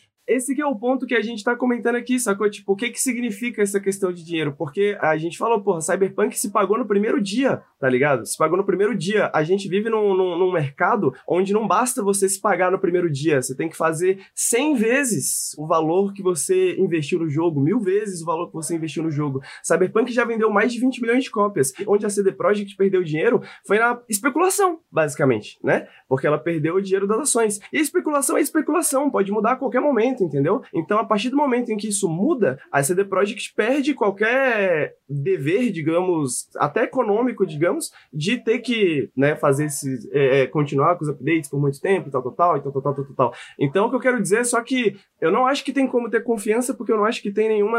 É, no sentido de que não tem nada que é necessário nesse caso, sacou? Tipo, não é necessário que a CD Projekt conserte, tal, tal, tal. Isso vai acontecer com certeza, porque faz parte, faz parte das leis de mercado ou qualquer coisa tipo assim. Na verdade, eu acho que é o contrário. As leis de mercado meio que impõem que isso é muito complicado de se fazer, né? E aí a gente tem que ver qual que é a atitude que a CD Projekt vai tomar nesse sentido, né? E, e, e quais que vão ser as consequências disso. É nesse sentido que eu acho que é uma questão mais complicada do que No Man's Sky, sacou? A parte da confiança eu tô contigo 100%. Quando eu falo que existe uma, um certo tipo de obrigação ou é mais provável que isso aconteça, é de fato puramente por uma perspectiva monetária, pela perspectiva de especulação, pela perspectiva perspectiva de que eles precisam que tenha longas pernas, porque foi uma coisa que aconteceu The Witcher e é um jeito que a empresa funciona, vamos dizer, financeiramente, que eles já falaram abertamente disso. Mas, tipo assim, existe uma confiança que eles vão arrumar de uma forma que deveria ser arrumada? Não, eu não, eu não confio. Existem pouquíssimas empresas que eu confio e mesmo assim é, tipo, com vários pés atrás, entendeu? E geralmente é a empresa menor. Exatamente, é o que eu quero dizer, mas nesse sentido de que, tipo assim, eu não acho que exista uma relação direta entre a qualidade do jogo, né, ou a própria é, né, recepção do jogo, né? Porque a gente sabe, porra, pior empresa de 2020, etc e tal, mas, porra, foi a empresa que, uma das empresas que mais vendeu. Eu não acho que existe uma relação direta entre essas duas coisas, né? Tipo uma coisa assim... que, no mínimo, eles têm que fazer, eu acho, que eles têm que fazer no sentido, de novo, por causa de vendas, é arrumar o ponto de poder botar o jogo na PSN de novo, né? Porque vale lembrar que o jogo, de fato, com comentário, ele foi tirado da porra da PSN, Isso mano. É Isso é, histórico. É, tipo, Isso é histórico. Caralho, cara. É um precedente caralho, histórico. Caralho, tá ligado? Caralho, mano. Como é que eles conseguiram lançar uma parada tão cagada, um lançamento tão relevante, assim, no sentido de, de hype, etc. Tiraram o jogo da PSN porque ele não funcionava, velho. Então, tipo assim, esse é o, o, o, o padrão mínimo ali de qualidade que eles têm que arrumar. Né? Exatamente. O meu ponto é só que não existe relação direta entre a confiança do público e a qualidade do jogo. O, o jogo pode estar ruim e as pessoas estarem satisfeitas e os números e, e, as ações da CD Projekt subir, sacou? O ponto é que a gente que é justamente o fato de ser fraudulento, né? O hype do, do, do CD Projekt, no sentido de que no final das contas a galera é muito emocionada. No final das contas, o gamer médio, né, ele é muito é, emocionado. É, emocionado. Então, eu acho que se a CD Projekt encontra uma situação onde o gamer médio tá ok com isso, eu não sei se a necessidade de, pô, vamos melhorar o jogo ainda vai estar lá necessariamente, né? Eu tenho um contraponto, Henrique. Eu entendo o seu ceticismo, a expectativa negativa da direção do estúdio. Eu acho, inclusive, que, como uma questão de talvez dignidade ou assumir responsabilidade, o CEO tinha que ter tinha que ter se demitido, tinha que ter se colocado, pelo menos se rebaixado depois do que aconteceu com o estúdio. Mas enfim, você não acha que os desenvolvedores em si, a galera no front ali, a galera lá que tá programando, que tá escrevendo, que tá fazendo arte, você não acha que eles têm vontade de deixar o jogo o melhor que eles puderem? Eu acho, mas essa galera tem que poder dentro da, de uma empresa como a CD Projekt, né? Numa empresa hierárquica. Você acha que os desenvolvedores que eles tinham vontade de lançar o jogo dessa forma? É, exatamente, né? Não, é. então, mas aí que tá. Aí eles, eles ganham uma moral se o cara tiver bom senso, né? Se a direção tiver bom senso. Os leads e, e o pessoal que já sabia desse desastre viram e falou: ó, tá vendo? Eu avisei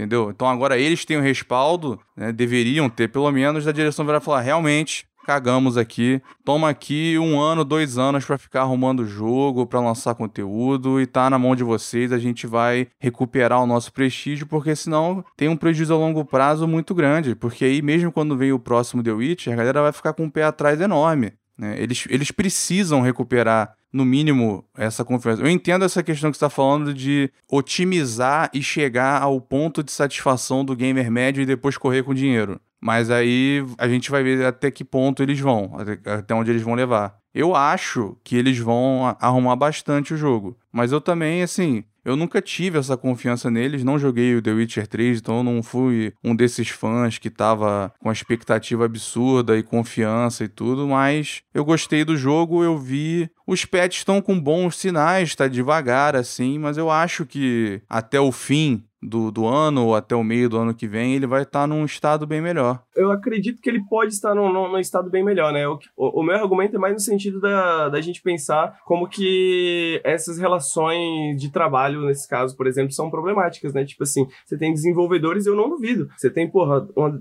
vários talentos dentro da empresa que queriam ver o jogo melhor, que queriam ver o jogo bem feito, que queriam ver o jogo da maneira que eles tinham imaginado, né? Cumprisse o hype que, que eles tinham colocado em cima do jogo e tal, tal, tal. Mas ao mesmo tempo que eu acho é que a gente não tem como ter essa confiança no sentido de que é assim que o sistema funciona, né? E é que nem um videogame, né? É isso que o, que o, que o sistema permite, digamos, né? Então, se, por exemplo, é, os executivos da, da CD Projekt decidem que a gente, porra, vamos parar de trabalhar no Cyberpunk, foda-se. A gente vai estar tá queimado de qualquer jeito. O negócio é fazer um jogo novo, sacou? Porque não, não adianta. Mesmo que a gente trabalhe pra caralho no jogo, a gente ainda vai. A galera ainda vai ter esse pé atrás. Se a galera toma essa decisão, esses desenvolvedores, mesmo esses desenvolvedores seniors que estejam lá há bastante tempo e tal, não tem poder de fala, tá ligado? Eles não têm nenhum poder de, de decidir os rumos da empresa, tá ligado? Essa é toda a problemática do Aí, com né? certeza. Né?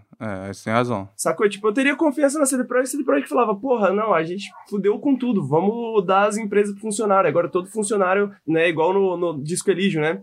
Todo funcionário faz parte da mesa de diretores, né? Então, tipo, é, se a, aí a CD Projekt vem com um bagulho assim, aí beleza, aí eu vou confiar, porque aí você tá colocando o, poder nas mãos das pessoas que eu realmente acredito que querem o melhor pro jogo, né? Mas a gente sabe que a CD Projekt como uma empresa, assim como dezenas de outras empresas, nem sempre querem o melhor jogo, né? Tipo, nem sempre se dispõem a fazer o melhor jogo que eles podem por inúmeras razões que são razões mercadológicas, né? O fato da, da EA abandonar o Anthem, por exemplo, é um exemplo, né? O fato da BioWare ter tido todos esses problemas é outro exemplo. A própria Naughty Dog, né? Etc. No caso do, do Anthem também, a, apesar de ser a EA pelo menos pelo que a gente tem de fofoca do jogo, né, das matérias de Jason Schreier, esse tipo de, o tipo de informação que tem por aí, os desenvolvedores que saíram e tal. Eu vou argumentar contra o fofoca falar jornalismo investigativo muito bem feito. Não, Jason é... Schreier. Só porque a galera gosta. Eu também concordo eu que é jornalismo. Também. aquilo foi muito da Bio. E eu lembro que uma grande ironia do que tinha na, na, matéria era que um dos aspectos que a galera mais gostou, que foi aquele voo de jetpack, foi exigido por um executivo da EA. Então, assim, foi um erro próprio. Foi da própria BioWare. E no caso da BioWare, eu, eu acho, pelo menos, os fãs querem justamente que fosse para outro, outro projeto. O meu ponto quando eu falo da, da, do Anthem da BioWare é porque o que se repete dentro dessas histórias é que todo mundo sabe que vai dar merda, tá ligado? Todo mundo sabe que vai dar merda, mas quem decide o que é real ali, né, até o ponto em que a realidade obrigatoriamente quebra, né, como foi no Cyberpunk no lançamento, todo mundo sabe que vai dar merda, menos a galera que tá lá em cima. E aí essa galera que tá lá em cima que decide a realidade daquela empresa naquele momento, né? E esse é o ponto, né? Porque todo mundo, todos esses executivos, porra, não, a BioWare, o jogo da BioWare vai ser um sucesso. Não, porra, a Anthem vai ser um sucesso. Porque todo mundo acredita, todo mundo acha que o capitalismo é delusional, né? Ele é, ele tipo foge da realidade, né? Então acho que esse que é o ponto, né? Não, não tem como a gente é, julgar se o Cyberpunk vai ser um jogo bom a partir da realidade, tá ligado? Eu, eu acho que a realidade não é um bom, um bom argumento, né? Porra, isso seria o, o, o normal, sacou? Isso seria o correto, isso seria o, o, o, mais simples de se fazer até, de certa forma. Eu acho que a gente não tem como julgar nesses parâmetros, tá ligado? A gente tem que julgar nos parâmetros de que essas empresas muitas vezes tomam decisões que não são do melhor interesse delas. O lançamento de Cyberpunk é um exemplo. Então, se, se você tem uma empresa que lança um jogo como Cyberpunk, como garantir que ela não vai tomar outro tipo de decisões como essa, sabe? Eu acho que a discussão tá indo em ciclos já. é, então, acabou. Chega de Cyberpunk, acabou.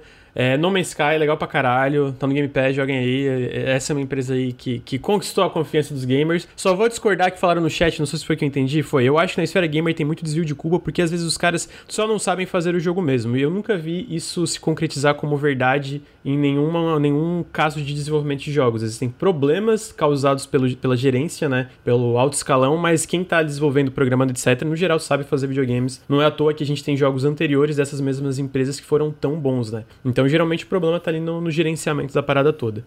Mas, partindo para a próxima pauta, para a próxima coisa, uma coisa que eu quero falar sobre que é a volta de, de, da estética de PS1. Saiu recentemente uma coisa chamada Haunted PS1 Demo Disc. A segunda edição, no caso, né? É, a segunda edição de um. É como se fosse um, um, um, um disco de, de, demonstrações, onde tu entra um museu e aí nesse museu tu tem várias, várias salinhas, cada sala é uma demo de um jogo diferente. Dá para dizer que é uma, uma exposição, uma galeria de arte, né? Algo assim. De certa assim. forma sim, mas é, eu não joguei todos os jogos, né? Mas alguns jogos que eu joguei são jogos que é, são literalmente demos, né? Não, quis dizer o, o, o, conceito do disco em si, né? Eu achei muito maneiro o conceito. É, eu também me lembra muito, tá ligado quando você comprava aquelas fitas de Super Nintendo assim, tipo 5 em 1, que a galera colocava 5 ROMs no, no mesmo cartucho, né? Aham. Sinto muita falta disso, inclusive, né? Porque você comprava um cartucho, você tinha cinco jogos. Olha que maneira. A gente pegou a época de revistas com demos, com várias demos dentro e jogo gratuito e tal, é um pouco disso. Ah, no PC, no PC você tinha muito a ideia do shareware, né? Inclusive uma das razões pela qual o Doom fez tanto sucesso, né, que ele tinha um sistema agressivo de, de shareware, né, de tipo, porra, tá aqui vários disquetes para você, mano, copia, coloca em outro disquete, instala na, no, no uhum. computador do seu amigo, né? Eu acho que esse o Haunted PS1 Demo não só traz essa estética do, do, do PS1 no sentido, digamos, artístico da parada, né? Mas também até no sentido de distribuição, né? Até em como que a, a gente distribui videogames, como que a gente pensa em popularizar é, videogames independentes e tal, tal, tal, né? Na época do Doom, toda empresa de videogame era uma empresa indie, né? De certa forma. Uhum. Então, eu acho que até, até isso é meio que trago de volta um pouco, assim, dentro do, do Haunted PS1 Demo. Eu acho que é, é fantástica a ideia, né? A maneira que eles estruturam isso, você coloca lá e aí, como o Luiz falou, você tem esse, essa espécie de museu, né? E aí você, pelo que me pareceu, eles pensaram numa ordem para esses jogos serem jogados, mas também você pode jogar é, o jogo que você quiser. Deve ter é, isso. 20, né? 25 jogos. 25, né? Porra, pra mim é, é algo que deveria se tornar um, um staple, digamos, do, do, dos jogos independentes, né? Eu, eu, eu, queria ver esse tipo de coisa, né? Queria ver, por exemplo, bundle de Brazilian Demos, tá ligado? Tipo, uhum. a, a galera se juntando pra, se organizando pra fazer esse tipo de coisa, porque o Haunted, caralho, porra, eu vejo geral jogando Haunted, porque não é só os jogos em si dentro dele, né? Mas toda essa estética ao redor deles também. Você joga e você descobre jogos que, porra, olha só, esses jogos são bons pra caralho, e talvez eu não jogasse eles, né? Então, muitos dos jogos que estão no Haunted PS1 Demo Disc, só pra, pra, complementar, eles são jogos que vão sair ainda. Então, tipo, por exemplo, tem um jogo que eu já tinha jogado antes em live, chamado Chasing Que ele tá nesse bundle. Então, tipo assim, tu entra um museu, e aí existem andares do museu, mas mesmo dentro disso, não são só esses jogos que eventualmente vão virar jogos completos, eles têm toda uma estética de PS1, mas como é Haunted PS1 Demo Disc, eles têm toda uma vibe de terror, de tipo, mesmo jogos que parecem inicialmente descompromissados, tem um de plataforma muito legal. É um jogo que parece bem tipo bobinho, coloridinho. É o Tori 3D. É um joguinho de plataforma 3D bite-sized que tu controla um, um, pintinho correndo e pegando coisinhas. Mano, no final da demo dá um. E tu fica. Que? Calma aí, que, que porra é essa, tá ligado? Então, tipo, é, é bem. Cara, tu curte jogos de terror? Tu curte estética e vibe de PS1? Tá aí, baixem o. Ele é gratuito, ele tem 7GB, ele é 4GB o RAR, mas a descompactada é 7GB. E ele é muito legal, porque, tipo, também tem coisas extras, tem easter eggs, tem uma biblioteca que é um jogo proibido. Tu entra num computador, tu acessa a senha e tu começa a ver fotos, assim, né? De repente, uma, tu recebe, tu vê um vídeo. Aí tu, tu abre o vídeo tu entra dentro de um jogo. Esse vídeo, tipo, tu lê a, a, a, descrição do vídeo, tu entra no jogo, tu tá fazendo a descrição do vídeo. E é muito assustador, entendeu? É muito assustador e é uma vibe meio S, SCP, meio creepypasta. E eu sinto que toda a parte do Haunted PS1 Demo Disc, ele tem essa vibe creepypasta. E dentro da, dos jogos, aí cada jogo tem uma vibe diferenciada. Mas todos têm essa vibe, essa estética, esses conceitos de PS1. Tem um jogo chamado Riso, que é, cara, total Fatal Frame sabe? Tipo, câmera fixa, tu explorando uma escola, coisa meio. uma vibe meio escola é, de, de, de, do Japão, por exemplo. E, cara, tem jogos fantásticos. Eu, pessoalmente, curto essa estética de PS1 que não está sendo limitada pelo PS1. Então, tem jogos lindíssimos aqui. O Chasing Static que eu joguei, cara, o visual é fantástico. Tem outro jogo que eu joguei o prólogo, que é o Echo Stasis, que eu terminei e falei, cara, isso aqui é do caralho. Eu joguei uns dois em, em live também. Eu joguei um tal de Walk, que é um jogo japonês, que ele pega uma vibe meio Silent Hill, assim, só que tem um monstro te perseguindo e tal, que é fantástico. O é... da garotinha que tu tava jogando? O da garotinha. Cara, esse é sinistro. É muito legal, mano. Eu acho que isso que é o louco, né, Lucas? Tipo, me lembra muito, sabe o que, mano? Shonen, Shonen Jump. Esse método de distribuição de mangá, né? Porque eu acho que o maior problema que a gente tem para videogame independente hoje é a questão da atenção, né? Existem jogos pra caralho, então a, a dificuldade é como você traz olhos pro seu jogo, né? Tipo, porque tem muitas pessoas que podem gostar do seu jogo, mas é muito difícil essas pessoas ficarem sabendo que seu jogo existe, porque para isso você precisa de um, de um marketing, você precisa de streamers, você precisa de criadores de conteúdo e tal, tal, tal. Essa é uma, uma, uma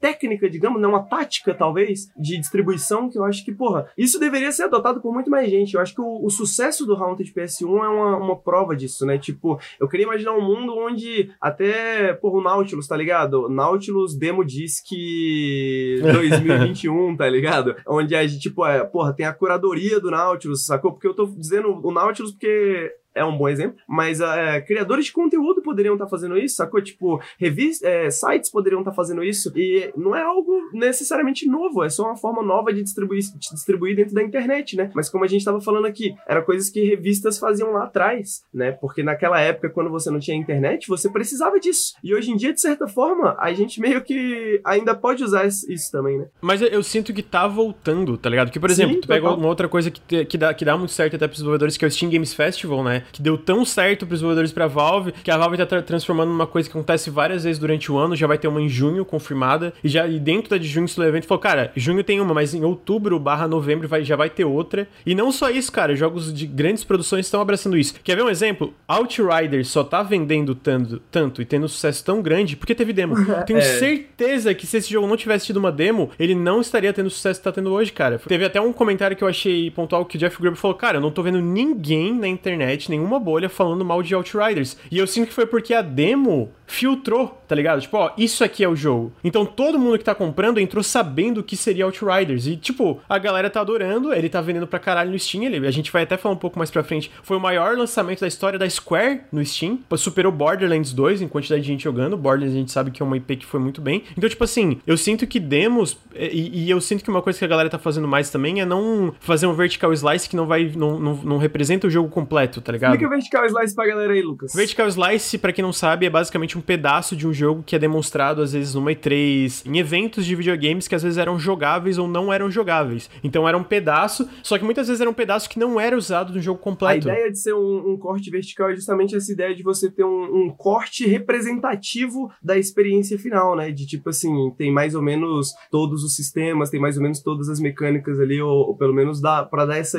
essa boa ideia do que, que você tá, tá, tá fazendo, né? E eu sinto que o que a galera tá fazendo agora é, basicamente, cara, a gente vai lançar um pedaço do jogo que já está ali, tá ligado? A gente não vai ter que retrabalhar isso depois. Tipo, muitos jogos lançam prólogo. É, o Backbone, o Chasing Static, essas paradas é meio que um prólogo do jogo completo. Às vezes vai estar tá ali, ou às vezes, ou às vezes não, não, não vai estar, tá, mas já, já é muita coisa usada pro jogo completo. Assets, ambientação e etc, né? Então não é aquele trabalho extra, é um trabalho que ajuda, no fim, o jogo completo. E eu sinto que muito jogo, até dentro do Spectro Indie, também o Steam, Game Steam Games Festival, ou até algo como Haunted PS1 Demo Disc, que ajuda muita coisa, porque para mim, todo jogo que eu na demo, quase todo jogo, eu botei ou na wishlist, que, eu, que os jogos que estão no Steam, ou eu botei numa lista de jogos que eu quero. Tipo, o Ecostasis, ele não tá no Steam ainda. Mas eu gostei tanto do Ecostasis que eu falei, cara, eu vou querer o, o completo. E eu fui lá e comprei o jogo anterior do estúdio. Tava 10 reais, eu comprei. Falei, porra, eu achei, achei fantástico, quero ver o que, que esses caras fazem. Então eu sinto que é uma parada que é, é, é retroalimenta, tá ligado? Tipo, e, e, tem mais, mais wishlist e etc. Então eu, eu tô gostando de ver a volta de, dessas demos. E até são vários festivais. Eu citei o Steam Games Festival, mas tem a Ludo, a Ludo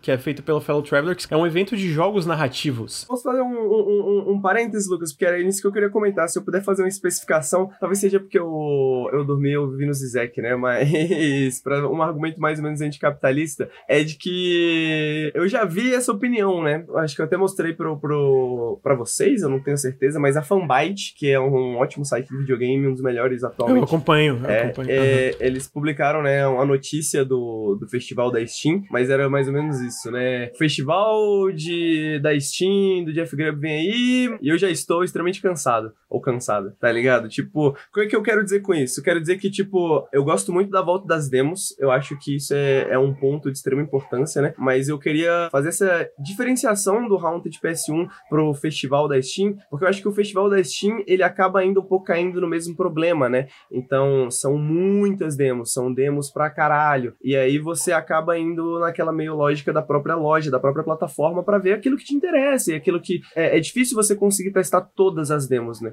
É, eu acho que ninguém tentou um, um, bagulho desse, porque são muitas demos, né? Então você acaba indo mais interessa. O que eu acho interessante do que você falou da Ludo Narracon, o que eu acho interessante do Haunted PS1 é que, além da questão das demos, eles têm essa questão da essa curadoria, sacou? Você tem esse evento, digamos, né, cultural ao redor dessas demos, né? Então eu sinto que o, o sucesso dessas demos muitas vezes também vem do sucesso do Haunted PS1 como um produto que contém demos, de, e por isso que eu comparo muito com a Shonen Jump, né? Essa revista que no caso da Shonen Jump é semanal, mas a gente poderia pensar no Haunted PS1 como uma revista anual. Pô, talvez tenha aquelas demos que você tá interessada ou você gosta da revista como um todo, e aí você compra para você ver a curadoria, digamos, né? Então você às vezes joga aquilo que você tá mais interessado, mas você acaba jogando algumas outras coisas que você não imaginaria que você não conhecia e tal, tal, tal. E da mesma forma, você compra porque você confia, de certa forma, nessa curadoria, e mesmo que você não conheça nenhum jogo, pô, a curadoria costuma ser boa, quero ver o que, que vai ter, eu gosto do, do, da, do estilo, gosto da estética, né? Então, eu acho que esse foco no, no, no, no nicho, que só o videogame independente consegue fazer, né? Difícil você ter esse tipo de coisa no Steam da vida, por exemplo, né? Porque a Steam, pelos próprios moldes que ela funciona, ela tem que, ela tem que ser acessível, né? Ela tem que atender a todos.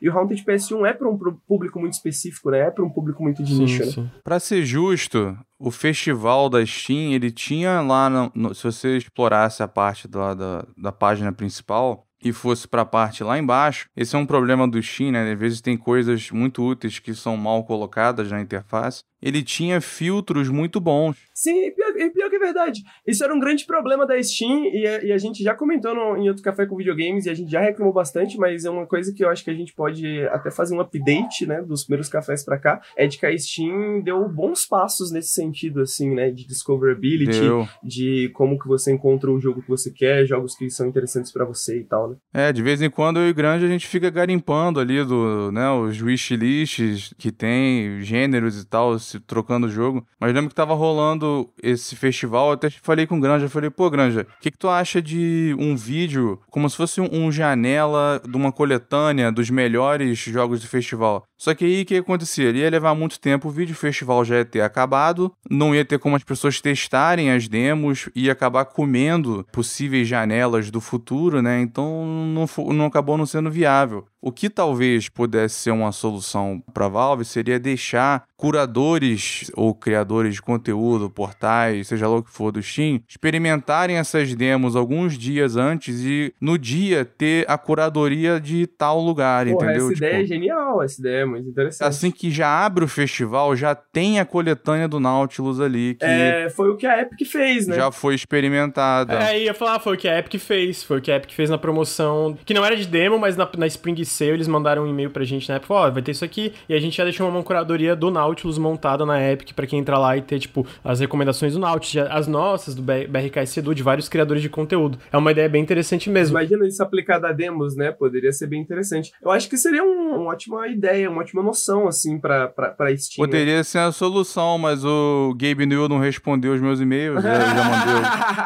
Eu, eu realmente mandei alguns. Uma vez eu mandei um perguntando da Source 2. não, não responde. Porque de vez em quando ele responde gente aleatória. Eu falei, vai que, né? Sou abusado mesmo, vai que ele responde. Eu só queria complementar rapidamente, mas eu, eu, eu acho que eles melhoraram. Eu, eu gosto até do que eles fazem agora de. Existem páginas de criadores, né? Tipo, sei lá, tem uma. Tu pode achar uma página de, de vários criadores de conteúdo e tal. É, é, que tu pode ter uma. Pode, a gente tem uma página do Nautilus que a gente não atualiza faz tempo, por exemplo, mas dá, dá pra fazer isso, né? Tu tem a página tua no Steam que, que a galera pode ir lá e, e ter jogos filtrados que você já. que um, um criador de conteúdo conteúdo, etc., já, já filtrou. Mas, para além disso, hoje existem páginas de publishers, de, de, desenvolvedores. Então, tipo, se tu entra lá, tem uma página da, da Devolver, tá ligado? Atualiza sobre todos os lançamentos da Devolver. Um hub centralizado de jogos da Devolver Digital. Tem um hub centralizado de. A Devolver, ela fez uma apresentação que foi tipo essa demo disc, mas foi um, uma apresentação em vídeo, né? Tu lembra que tinha. Eu lembro, muito bom esse vídeo. Tinha um, esse. tipo um arcade fake que criaram. Ah, o, tal. Do, do, do, Devolver, Devolver Digital Land. Tinha esse jogo meio meio fake, né? É, exatamente, sacou? Eu acho que justamente essa é, essa é uma excelente ideia, mano, para todos, né? Tipo, para as plataformas gigantes como a Steam, para publishers, né? Para produtores de como a Devolver, para produtores de conteúdo como nós, por exemplo, para criadores indies que, que se organizam entre eles para lançar um bagulho como esse, né? Eu, eu, eu, sinto muito que o Haunted PS1 tem bastante sentimento no, no, no Haunted PS1 no sentido de essa estética, né? Ele é muito, de certa forma, forma vibrante, né? É, é, ele é muito. Lança Haunted PS1, porra, você já fica de pau duro, né, cara? Tipo, pra não. Desculpa ser vulgar. Desculpa ser vulgar, chat, mas. É, você sacou? Tipo, é essa, esse excitement, né, que, que é gerado, assim, quando lançam um entusiasmo. Haunted PS1. Esse entusiasmo, né? Que eu acho que vem muito dessa. da maneira que eles resolvem construir, né? E por mais que eu ache todas essas ideias da Steam excelentes, eu acho acho que né, isso é muito difícil de você replicar, né? Por mais que tente, por mais que seja importante e interessante que seja que aconteça, né? Porque eu acho que esse festival da Steam é fenomenal. É, eu já descobri muita coisa. Eu acho que o próprio chat, toda vez que tem um festival, eu fico, cara, eu fico o dia inteiro fazendo live de demo. Eu fico o dia inteiro, mano. Eu ainda estou jogando algumas demos. tá ligado? Tem algumas demos do último festival que eu ainda tô jogando, tá ligado? Que algumas demos que ainda estão disponíveis. Não, e tem umas que expiram, né? E não dá mais pra jogar. Eu, eu sinto que algumas expiram porque algumas são bem. Pô, isso aqui não é muito a experiência completa, né? E então a gente vai lançar. É, um... eles não querem que você fique achando por muito tempo que é aquilo, né? E eu sinto que tem outros que, não, esse jogo já tá próximo de ser lançado, essa é a demo final mesmo, né? Isso aqui é representativo bastante da experiência. Boomerang X é um que eu tô jogando, porra, eu joguei ontem, tá ligado? Esse tipo de novo. O Loop Hero, cara. Mas o Loop Hero também é um ótimo exemplo, né? Puta demo Loop boa. Hero foi um É, o excelente. Loop Hero só fez o sucesso que fez também, eu sinto, porque teve uma demo, tá ligado? Tipo, então eu sinto que esse- eh, essas, essas coisas beneficiam muito também o marketing do jogo de uma forma que não consome tanto dinheiro, sabe? Não tem que botar propaganda ou pagar influencer, essas porras. Vezes, É, eles falam o peso que tem, né? Tá no wishlist do negócio, você, o destaque que você ganha. Então é, fica aí até um, um apelo pra galera, próximo festival que vem aí, inclusive a gente já tem a data, né? Começa 16 de junho de 2021, vai ser o próximo, termina 22 de junho. O interessante também é que eles têm uma leva de três festivais, né? E o seu jogo só pode participar de um. Então, os que vão aparecer nesse não vão estar sendo repetidos do último. Então, vai ter um bando de coisa nova. Por isso que sempre tem tanto jogo novo, né? Pois é, então se vocês chegarem lá e gostarem de qualquer demo, deem a wishlist, que isso ajuda muito os desenvolvedores. Uhum, ajuda demais mesmo. É, mas o, Motassaro falou, falando em demo, esse modelo novo da demo serve como prólogo do jogo também, é uma estratégia que tá ficando famosa. Então, eu comentei, né? O Backbone foi um exemplo que eu dei, que ele é um prólogo. O Demon Turf, ele mu- mudaram, mas antes também era meio que um prólogo. Chasing Stat, que é um prólogo. Tipo, tem vários jogos que estão usando isso, sabe? Um prólogo que, tá, que muitas vezes vai estar inserido no jogo completo, mas é um prólogo que é tipo, cara, isso aqui é um pedacinho, sabe? Do que que é. E eu acho que funciona muito bem. O Backbone, cara, ele é um jogo que tem um estilista pra caralho no Steam. E ele teve um, um Kickstarter de sucesso, acabou de estar sendo publicado pela, pela Raw Fury. E eles comentam que, cara, a razão que a gente tem tanto wishlist, que o jogo meio que, é, entre aspas, explodiu tanto, vender bastante lançamento, muito foi por causa desse prólogo que eles lançaram, sabe? E tem jogos, cara, que eu nem tinha tanto interesse, às vezes, por, por por- às vezes por questão, cara, esse estilo de jogo não me interessa, ou alguma coisa da estética me incomoda, ou isso ou aquilo, que eu acabei jogando o Lorne's Lure. O Lorne's Lure é um jogo que tá no, no Haunted PS1 Demo Disc. Eu tava interessado, eu tava, cara, esse jogo parece interessante. E aí eu baixei, que eu, que eu tava planejando jogar, né, fazer um tempo, mas eu baixei a Demo Disc que tava jogando aqui em live. Mano, a demo desse jogo é fantástica, é tipo, a, a vibe da, da, da, da ambientação é meio, meio blame,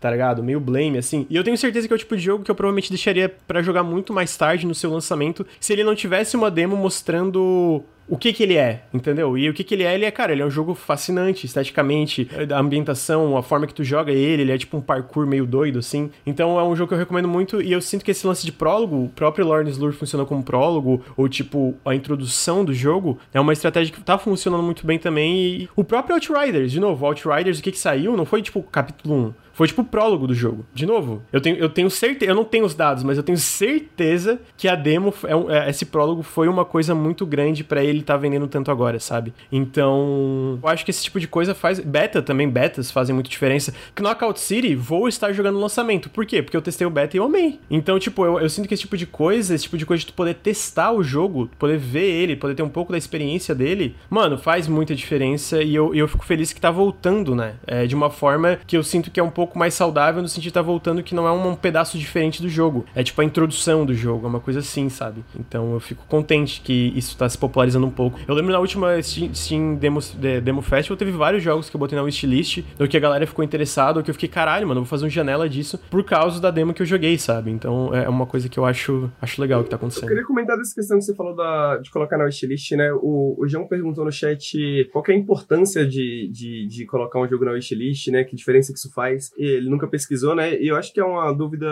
muito razoável. Pra quem não, não sabe exatamente, na verdade ninguém sabe exatamente, ok? É, aqui a gente tá falando de algoritmos, né? Igual YouTube ou igual Twitch, qualquer coisa assim. Mas a quantidade de pessoas que dão wishlist no jogo, ela tende a informar o Steam né, os algoritmos do Steam, a quais jogos são populares para dar atenção no lançamento. Então você tem no, no Steam lista de jogos populares, né, que estão para sair, etc e tal. E a maneira que essas listas são construídas são através desses algoritmos que levam em consideração, por exemplo, a quantidade de wishlist. É, tem o popular upcoming e tem a sua fila de descoberta. E quanto que é recomendado para as pessoas, exatamente, quanto que aparece em jogos relacionados. Pessoas que também compraram ou também viram que aparece lá embaixo, então ajuda o jogo a aparecer assim. Que justamente é o, o, o, problema dessas grandes plataformas, né? Que a gente já discutiu. Não vou lembrar em qual café, mas um dos primeiros cafés a gente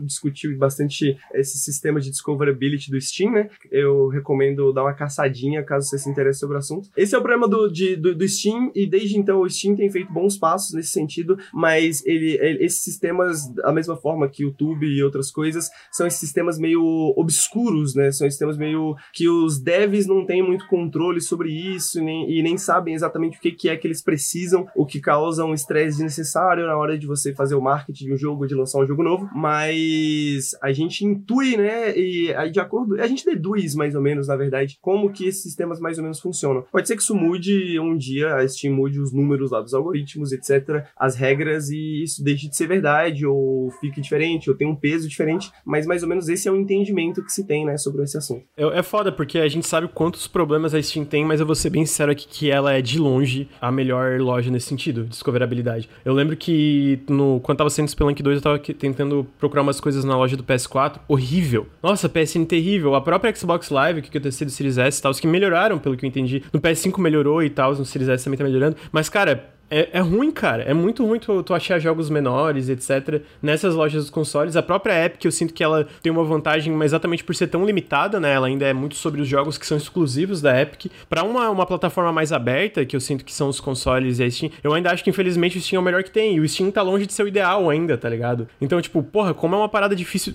Não sei se é difícil de resolver, mas não resolvem, entendeu? Eu, eu sinto que eu falei, deu bons passos, mas ainda tá longe do ideal, digamos assim. É, e, e sem contar em outros problemas, né? Você ainda tem a questão de como que os jogos entram na Steam, né? Por exemplo, a questão de que você tem que pagar um, um, um valor de. Acho que agora deve estar uns 150 dólares, 200 dólares, né? Para o seu jogo entrar. Não, é localizado. O preço é localizado em BR. É, não, não é 200 dólares traduzido. É, tipo, exatamente. Tipo, se for. Eu acho que é 100 dólares, se não me engano. Mas não é tipo 400 reais aqui. O preço é localizado para um preço nacional, entendeu? Ainda, ainda é um ainda valor. é um valor alto, né? Ainda é um valor alto. É uma problemática porque ah, muitas vezes você tem, inclusive, desenvolvedores de jogos que são populares, mas que não tem um, um financiamento, né? Porque, não, porque essa, toda essa parte é diferente de fazer jogos, né? Então isso é uma questão, mas eu acho que outras questões que a gente pode considerar também a questão da, a, da porcentagem. Então, um dos pontos da Epic era essa porcentagem diferente para os desenvolvedores e tudo mais. Eu acho que o fato da Steam ser a melhor opção, que de fato é, eu concordo com o Lucas, ela é, é, o Steam é a melhor opção, mas a competição é boa nesse sentido, né? Porque a competição, pelo menos, força o Steam a tomar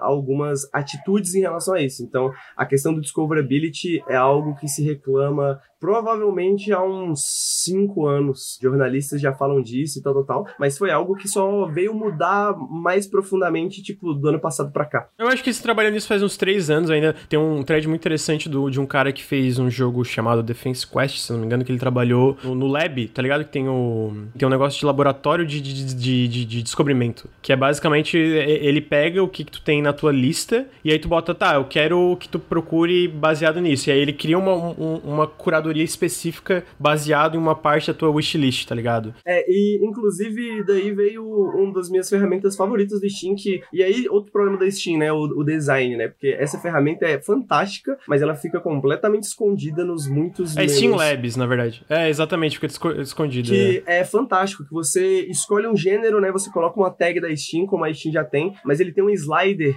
de popularidade. Então você, tipo assim, qual que é o jogo mais popular nesse gênero? E aí você você pode ver também quais são os jogos mais obscuros dentro desse gênero. E isso que é a parada mais legal, porque os jogos populares sempre foi muito fácil de achar, mas esses jogos obscuros são jogos que você provavelmente gostaria, porque o Steam baseia isso, né, na sua, nos seus jogos, no que você gosta, etc. Eu descobri muito roguelike maneiro desses mais tradicionais na Steam, que eu nem fazia ideia que tava na Steam. Mesmo quando você vai procurar pelas tags, né, você não consegue encontrar esses jogos. Cada categoria agora tem mais ou menos sua front page ali também, né? Mas mesmo assim ainda é muito difícil encontrar esses jogos, saca? Eu só consegui encontrar por esse sistema de discovery deles. Só que aí tá aí o problema, né? Fica completamente escondido, mas eu recomendo todo mundo a procurar. Fica num dos primeiros menus ali do Steam, mas eu recomendo todo mundo a procurar se você quer procurar jogos diferenciados assim do que você costuma jogar, porque eu sinto que essa é uma puta ferramenta que todo mundo deveria utilizar. Mas tem gente também que vai estar tá assim, pô, eu não tenho tempo para isso não, eu quero que o Nautilus me diga.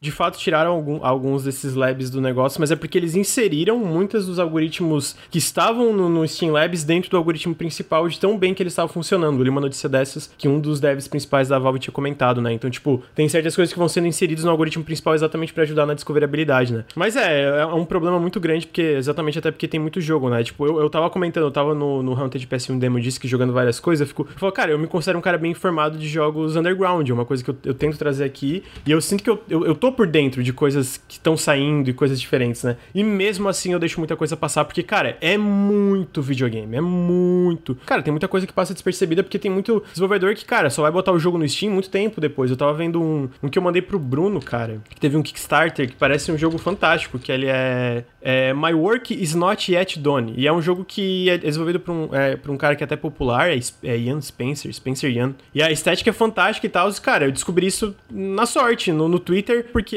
eu olhei, olha a estética desse jogo, que estética legal, e ele não tá no Steam ainda, né? É um jogo que tá sendo desenvolvido e tal. Então tem muito jogo toda hora, muito jogo do próprio Hunter de PS1 Demo Disc, é jogo que não tá no Steam ainda, tá só no It, porque eles vão lançar uma versão completa no Steam depois. Ou tem jogos que estão no Steam, mas, cara, simplesmente são jogos tão underground que nem aparece no, no resultado de busca porque não, não entraram na, na, na, parada de marketing, ou o jogo já lançou e o, o desenvolvedor tá no próximo projeto. Então tem muita coisa, tem muito jogo legal que a gente não conhece. Realmente tem muito jogo. É, é um caso do Among Us da vida. O Among Us ele lançou em 2018, só foi ficar popular ano passado, né? Então tem muito jogo que é muito legal e passa despercebido, né? Porque eu, às vezes eu leio, ah, mano, é só fazer jogo bom que o jogo bom vai. Não é, não é, mano. Tem muito jogo bom aí que não, não se vende porque é difícil, tá ligado? Então não vem com esse papo pra mim que, tipo, ah, é só fazer jogo bom que o jogo. Não, porra nenhuma. Nunca fez um jogo, tá falando besteira aí achando que vai se vender? Vai tomar no cu. É uma coisa de pensar que é só você fazer um vídeo bom que você vai dar certo no YouTube. É só fazer uma é, live boa que você vai dar certo na Twitch, né? Tipo, é, é, só se esforçar que você vai ter sucesso. Ah, vai pra puta que pariu, irmão. É a ideia idiota de meritocracia quando a gente tá sujeito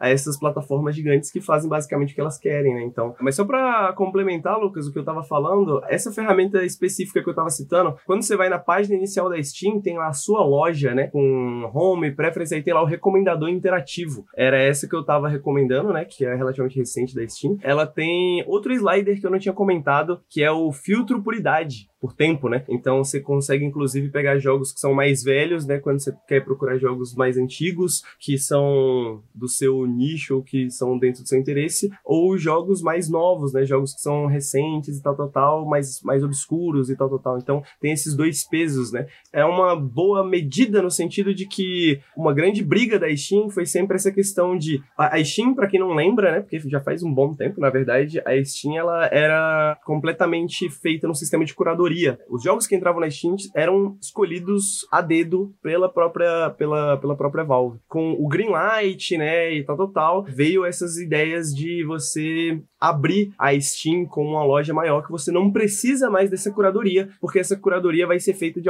por algoritmos e tal, tal, tal. E por um, por um lado, isso é muito bom, porque abriu a loja para muitos jogos que talvez não estivessem ali, né? Jogos que foram surpreendentes. Lembro que no começo isso acontecia bastante. Só um pequeno adendo, vai lembrar que a Valve, o pessoal da curadoria pensou, Stardew Valley nunca vai fazer sucesso aqui, esse jogo ninguém vai querer. Então, então entendeu por que, que não dá para ter uma curadoria? Porque... Exatamente isso. Só que aí vem os problemas do algoritmo, né? O problema do algoritmo de que a Steam, de certa forma, decidia ainda que jogos ficavam populares e que tipo de jogos ficavam populares. O que eu acho interessante dessa ferramenta específica do Steam, e que eu acho que às vezes tem tudo a ver com o Haunted PS1 e isso que a gente tá colocando, falando de demos também, é que isso dá controle para nós, digamos, né? É, nós consumidores. É, eu ia falar né? isso, devolve pra gente uma, essa influência. Exatamente, né? A, a, gente, de certa forma, tem um controle maior, um poder maior para decidir o que que a gente quer testar, o que que a gente quer jogar, o que que interessa a gente, né? Com um pouquinho da ajuda dos algoritmos ali, sacou? Mas eu sinto que é um ponto muito mais interessante do que a Steam já teve um dia, sabe? Tipo, acho que a Steam nunca esteve tão, tão boa nesse sentido, porque sempre, e isso não é dizer muito, porque sempre foi uma merda, né? Agora tá começando a ficar mais ou menos. Olha só que doido. eu espero que continue melhorando, porque a gente sabe que tem muito jogo que passa despercebido por causa disso, né? Muito jogo que faria sucesso. E de novo, é porque realmente a gente tá num mercado é uma coisa que eu sempre fico de cara, eu comento com o Luiz, eu vejo muita gente às vezes falando, a gente está numa época de seca de lançamentos por causa. Não tá, da onde? Que mundo? Por favor, por favor, me insira neste mundo que tá faltando lançamento, porque eu não tenho tempo para jogar tudo que eu quero. Que que que tá acontecendo? Daí, é, de novo, eu acho que tem um pouco de questão, às vezes a pessoa prefere jogos de, de, grandes produções, digamos assim, né? E aí eu acho que é uma limitação arbitrária que você não devia impor a você mesmo, porque tem muita coisa fascinante, média, pequeno, grande, que aí cada um faz o que é. Mas para mim, cara, sempre, eu sempre tô num constante tá saindo jogo demais, eu simplesmente não consigo jogar e acompanhar tudo que eu tenho interesse, né? Pra dar uma, uma dica teórica nesse sentido, Lucas, eu recomendo a quem se interessar por esse assunto, né, procurar as ideias sobre economia da atenção. Eu acho que isso é muito relevante para os videogames e para essa questão de distribuição que a gente está comentando aqui. Mas a questão da economia da atenção e a mesma coisa válida para nós criadores de conteúdo, né, é justamente essa questão de que como você traz a atenção das pessoas para o seu produto, digamos, porque a atenção é uma coisa limitada. As pessoas têm um tempo limitado. E quanto mais jogos saem, menos tempo a gente tem para jogar todos os jogos, tá ligado? Para jogar tudo que sai. Exatamente. Então, uma das coisas que a gente comentou bastante nesses últimos tempos, né, Lucas? É essa questão dos jogos asiáticos surgindo sem ninguém perceber, assim. São jogos que, porra, famosos na Steam, que vende pra caralho. Só pra contextualizar, Henrique, asiáticos a gente fala um pouco fora da, da bolha ali do Japão, né? Porque o Japão sempre teve muita presença na indústria de jogos. A gente fala da Coreia do Sul, da China. É, o sul da Ásia, principalmente, né? O, o Pacífico Sul ali, né? Principalmente né? E aí, uma das coisas que a gente comentou bastante foi, caralho, como que esse jogo tava lá na Steam, o jogo tem, sei lá, vendeu um milhão de cópias e a gente só foi descobrir ele agora, tá ligado? Porque, e isso porque nós somos, de certa forma, né, a, a gente, o nosso ganha-pão é jogar videogame e tá acompanhando isso, tá ligado? Imagina para quem não, né, pessoas normais, digamos, né, que tem empregos e não tem esse tempo para ficar pesquisando e tal, tal, tal, que dependem, por exemplo, de criadores de conteúdo ou, ou e jornalistas para pegar essas indicações, para pegar essas recomendações. E o fato é, nenhum jornalista, mano, vai te dizer isso. Temos tempo suficiente para jogar tudo que tá saindo, velho. Tipo, porra. E outra, não temos equipe o suficiente porque o jornalismo também tem seus próprios problemas financeiros, né? Então, nós aqui nos Nautilus somos quatro, cinco. Por mais que a gente queira jogar tudo, boa parte do nosso tempo também é fazer vídeo, escrever roteiro e essas outras paradas que não são, sacou? Que não permitem que a gente conheça tudo que sai. Então, esse é um problema seminal, assim, da, da, da era em que a gente vive, né? De como que a gente distribui conteúdo, como que a gente distribui jogos, como que a gente distribui ideia de livros, né? E, e por aí por diante. É, é isso, né? Enfim, eu, eu acho que o Haunted Pessimism Dimo disse é uma resposta para um problema, mas é uma resposta que tá. Eu vejo mais gente adotando ela.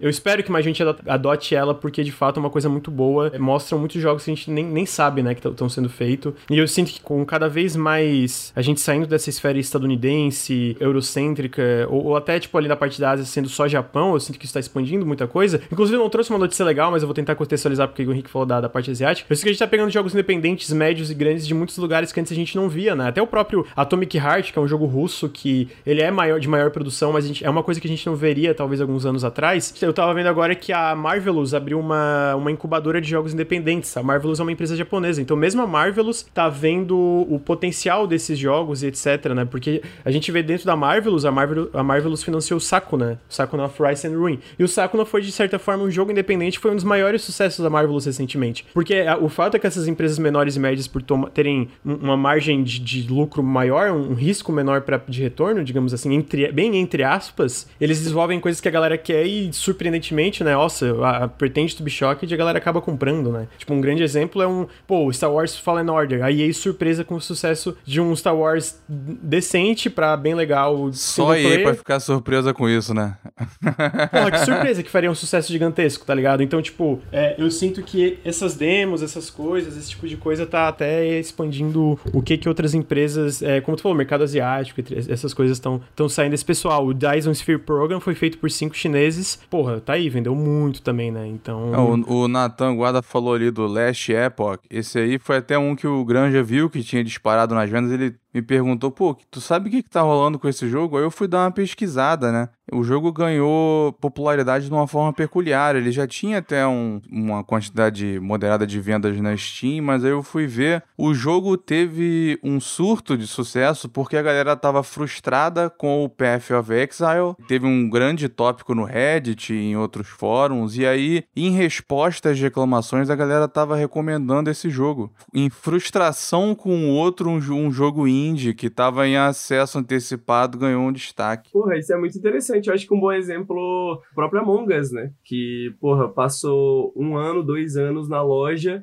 não fez sucesso nenhum, basicamente. Ninguém conhecia o jogo e de um dia pro outro o bagulho se tornou imenso, é. né? De um dia pro imenso. outro ficou imenso. Então, saca, como, como que isso acontece? Se, se, se jogos bons significam necessariamente público, né? Significa necessariamente popularidade, o que que explica Among Us ter ficado tanto tempo nesse limbo? Por que, que ele não foi visto antes? antes, por que, que ele não foi jogado antes, por que, que ele não virou esse boom antes, né? Acho que a gente pode falar de. Eu não lembro, Among Us fez sucesso durante a pandemia? Talvez a gente pode. É, eu não lembro se, se foi pré-pandemia ou se foi durante a pandemia. Tudo bem, é, isso pode ser um ponto a ser levantado, né? A questão das mudanças que, que ocorreram nesse último ano, que podem ter levado a isso também. Mas o fato é isso, né? É contingencial, sacou? É uma questão de muitas vezes de sorte né? Pro seu jogo ser popular ou não, muitas vezes é uma questão de sorte. Eu acho que é louco porque, de novo, tem muito jogo que faz sucesso que, tipo, a gente nem tem noção. Eu lembro que eu tava esses dias, eu tava vendo. Tava ali olhando. Eu sempre eu gosto de olhar o top sellers, eu comento com, pessoal, com, com os guris porque às vezes eu vejo coisa que não,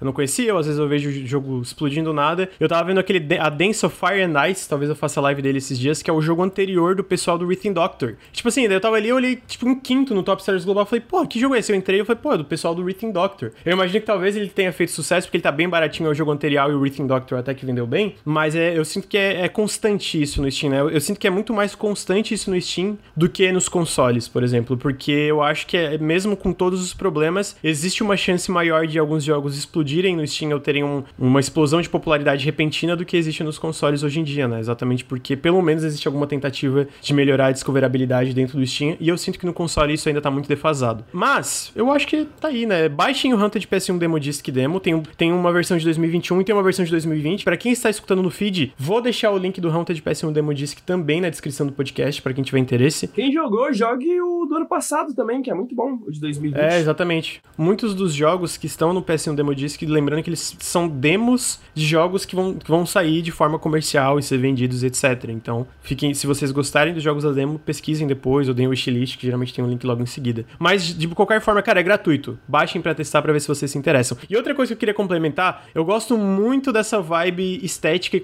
de conceitos do PS1 que estão voltando. Eu gosto do visual de PS1. É tipo uma versão de PS1 é, visuais de PS1 sem as restrições. Então tu pega um jogo como Chasing Static, ele tem uma vibe meio PS1, mas ele é um jogo bonito, ele, ele não, é, não é limitado pelo que, que o PS1 limitava, né? Então tem jogos ali, tipo, meio vibe Resident Evil também, que é a mesma coisa. Tem um jogo que tá para sair chamado Signalis, que também, cara, total vai PS1. É interessante como você eles utilizam essa questão tecnológica de uma forma expressiva, né? Então, eu sinto que, por exemplo, a estética do PS1 combina muito com jogos de terror porque causa aquele estranhamento, né? Você tem esses modelos de seres humanos que são meio quadrados, esquisitos. E uma lacuna para sua imaginação também. Exatamente, né? A falta de realismo, na verdade, é o, o que torna a coisa um pouco mais assustadora o tempo inteiro ali, né? Que, to, que traz essa vibe, assim. O desconhecido, né? O vago, o nebuloso acrescenta a atmosfera do negócio. Exatamente. Eu acho que é um excelente argumento contra o, o realismo realismo, né? O realismo, o realismo gráfico, né? De tipo assim, pô, um jogo mais realista é melhor, né? Tipo, e não necessariamente, é só que a gente pensar que é, o realismo, ele não é uma tendência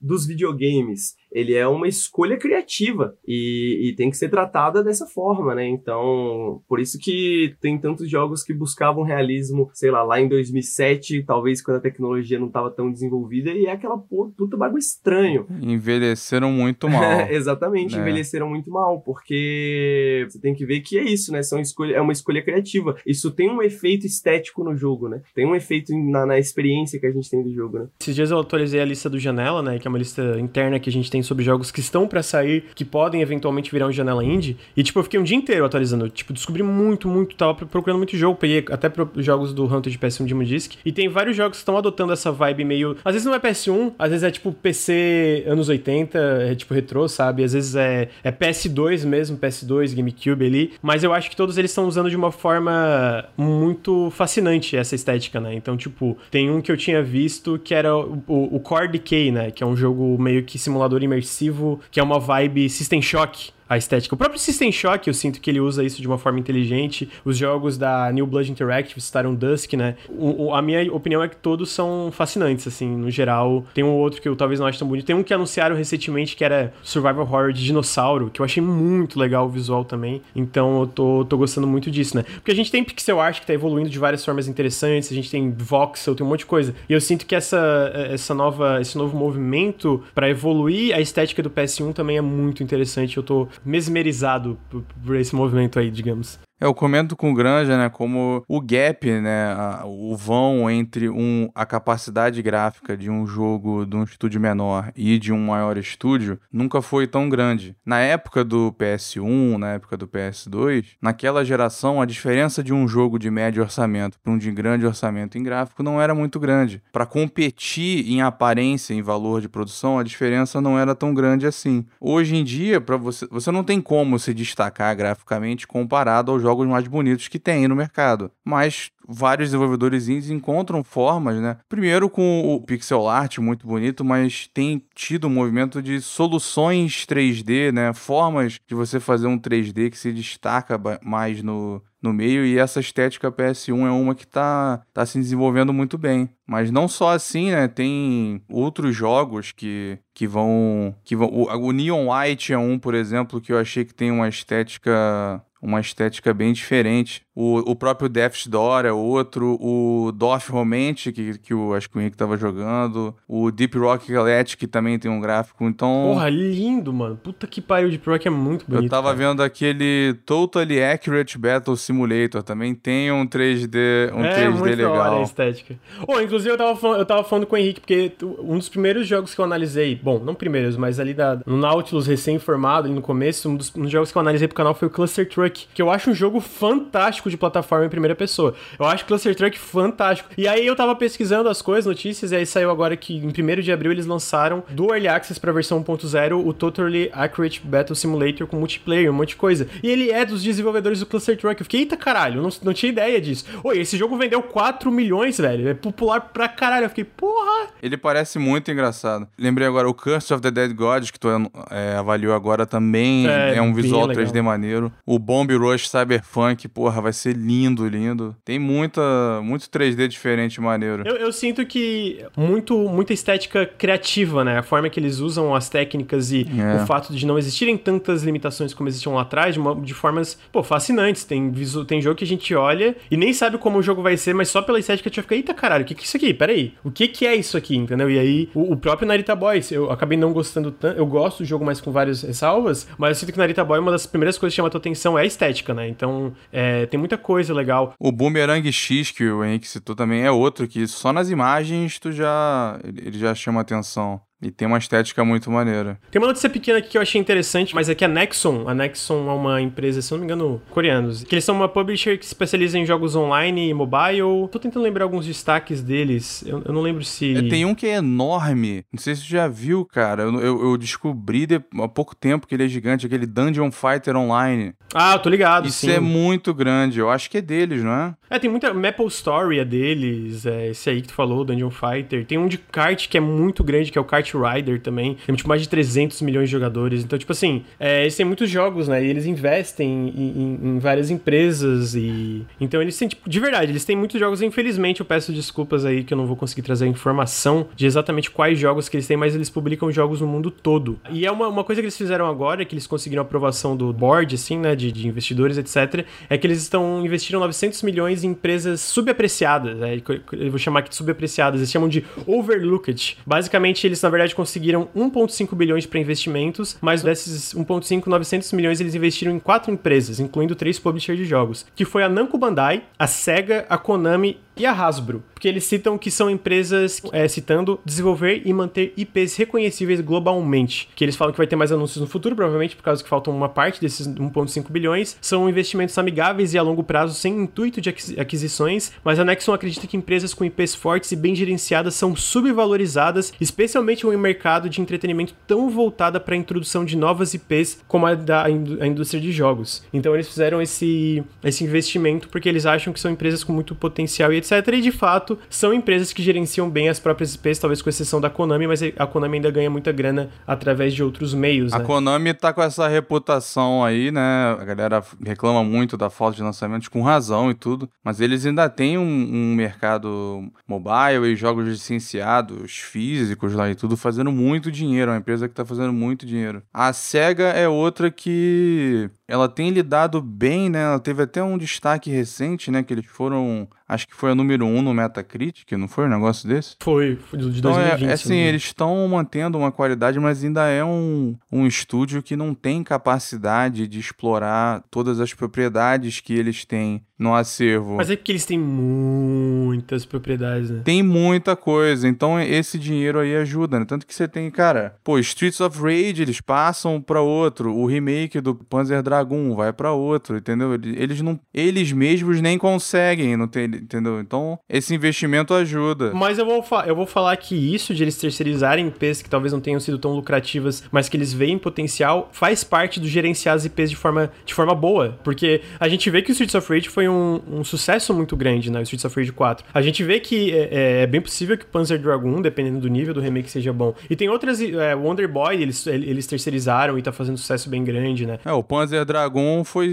foi bom o suficiente que chamou a atenção da Square. A Square já veio com o olho e falou: olha só, faz remake pra gente aqui. Com a, com a Forever Entertainment, né? É. Exatamente. E eu sinto que as IPs internas, tipo Total War, as IPs da SEGA Europa, Persona. É, a, a SEGA Europa tá, tá muito bem, né? Ah, segue, pô, Total War é gigantesco. Total War é gigantesco, tá ligado? É, Two Point Hospital tá crescendo. Então, tipo assim, faz sentido eles investirem falando, cara, eles estão gerenciando bem as propriedades deles. Porque, cara, de fato, a SEGA pode ter tido prejuízo, mas não foi por causa da parte de jogos. Foi do Pachim, foi da parte de negócio de, de, de, de folga lá deles, a outra divisão da SEGA Semi, da Semi, né? Porque a SEGA de jogos eles estão até a, a própria, sei lá, tu pega Persona, tu pega outros jogos que vem da Yakuza, tu, essas IPs deles, até da parte do Japão, talvez com exceção do Sonic na parte de jogos, porque até a parte de cross-media o Sonic tá indo bem, talvez Sonic seja a exceção. É, ele, eles ficaram surpresos com o sucesso do filme. Ele é citado no, no resultado do, do, relatório fiscal deles lá como um sucesso. Então eu, eu sinto que faz sentido eles investirem, a, a Nexon olhar pra SEGA como uma dessas, porque, cara, de fato, a SEGA tá gerenciando bem todas as propriedades dela, né? A gente vê Persona crescendo pra caralho, vendendo muito, né? Persona é um sucesso, é, saiu de um nicho, ainda é um nicho comparado talvez a alguma das maiores franquias, mas não é mais uma franquia de nicho, entendeu? Eu sinto que eles estão mandando bem nisso, então eu consigo ver porque que a Nexon investe nisso. A Namco Bandai não tem nem que questionar, a Namco Bandai é gigantesca, eu acho. Da, das publishers japonesas é a maior de todas, talvez perdendo pra Capcom, que tá crescendo em um ritmo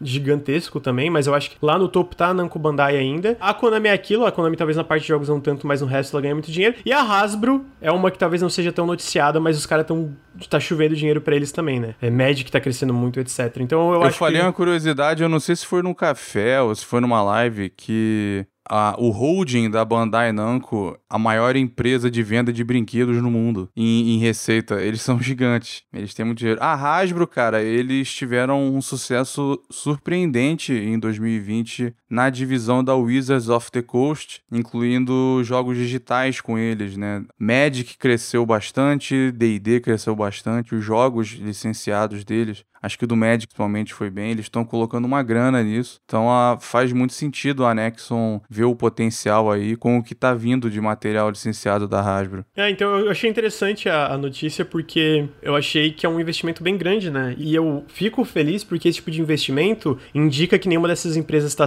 prestes a ser adquirida, o que talvez distancie um pouco a gente de uma consolidação corporativa aí, né? Que a gente fala, ah, a Microsoft vai comprar a SEGA. Talvez hum, era uma possibilidade, mas eu acho que com esse tipo de investimento mostra que a SEGA valoriza a, entre aspas, independência dela, né? Porque ela tá no mercado de ações, etc, né? Então, só achei interessante a notícia. Próxima notícia é que Alan Wake 2... Olha só, peraí, deixa eu contextualizar. Pra quem não sabe, Jeff Grubb, Jeff Grubb, ele é um jornalista da, do Venture Beat, ele é um jornalista com um recorde aí de certo, vamos dizer, entre aspas, previsões ou de notícias bem certeiro. Ele fala as coisas, ah, isso aqui tá acontecendo e geralmente ele acerta, né? Basicamente o que acontece foi, eu acho que foi já dois, é, acho que foi dois, ou um ano atrás ou dois anos atrás, a Epic anunciou que tá começando uma iniciativa de publicar e financiar jogos com uma divisão de, de distribuição deles, né? Então eles anunciaram três estúdios para começar essa, essa, essa empreitada. Um foi a Gen Design, que é o Fumito Ueda, eles estão publicando um jogo, financiando um jogo do Fumito Ueda. Outro foi o jogo da Playdead, que é o pessoal do Limbo de Inside, e a terceira empresa é a Re Remedy. Todas as empresas vão manter a IP, todas as empresas a partir de que o jogo se paga lá, eles vão ganhar 50% dos lucros em cima de cada venda. Então é um negócio bem bom, né? E o que, que a gente sabe é que esse negócio com a Epic foram que são dois jogos. Dois jogos que se baseiam em uma mesma IP, ou seja, uma mesma franquia. Um é um projeto menor, um é um projeto de fato AAA maior, etc. A Epic vai cuidar de toda a parte do financiamento, toda a parte do marketing, toda a parte de ports para consoles, etc. Né? Vai ser um jogo multiplataforma. Lá atrás eu falei: projeto menor, remaster de Alan Wake. Projeto maior, Alan Wake 2. Falei lá atrás. Agora o Jeff Grubb veio e falou: pô, vi lá um Nautilus, não, brincadeira.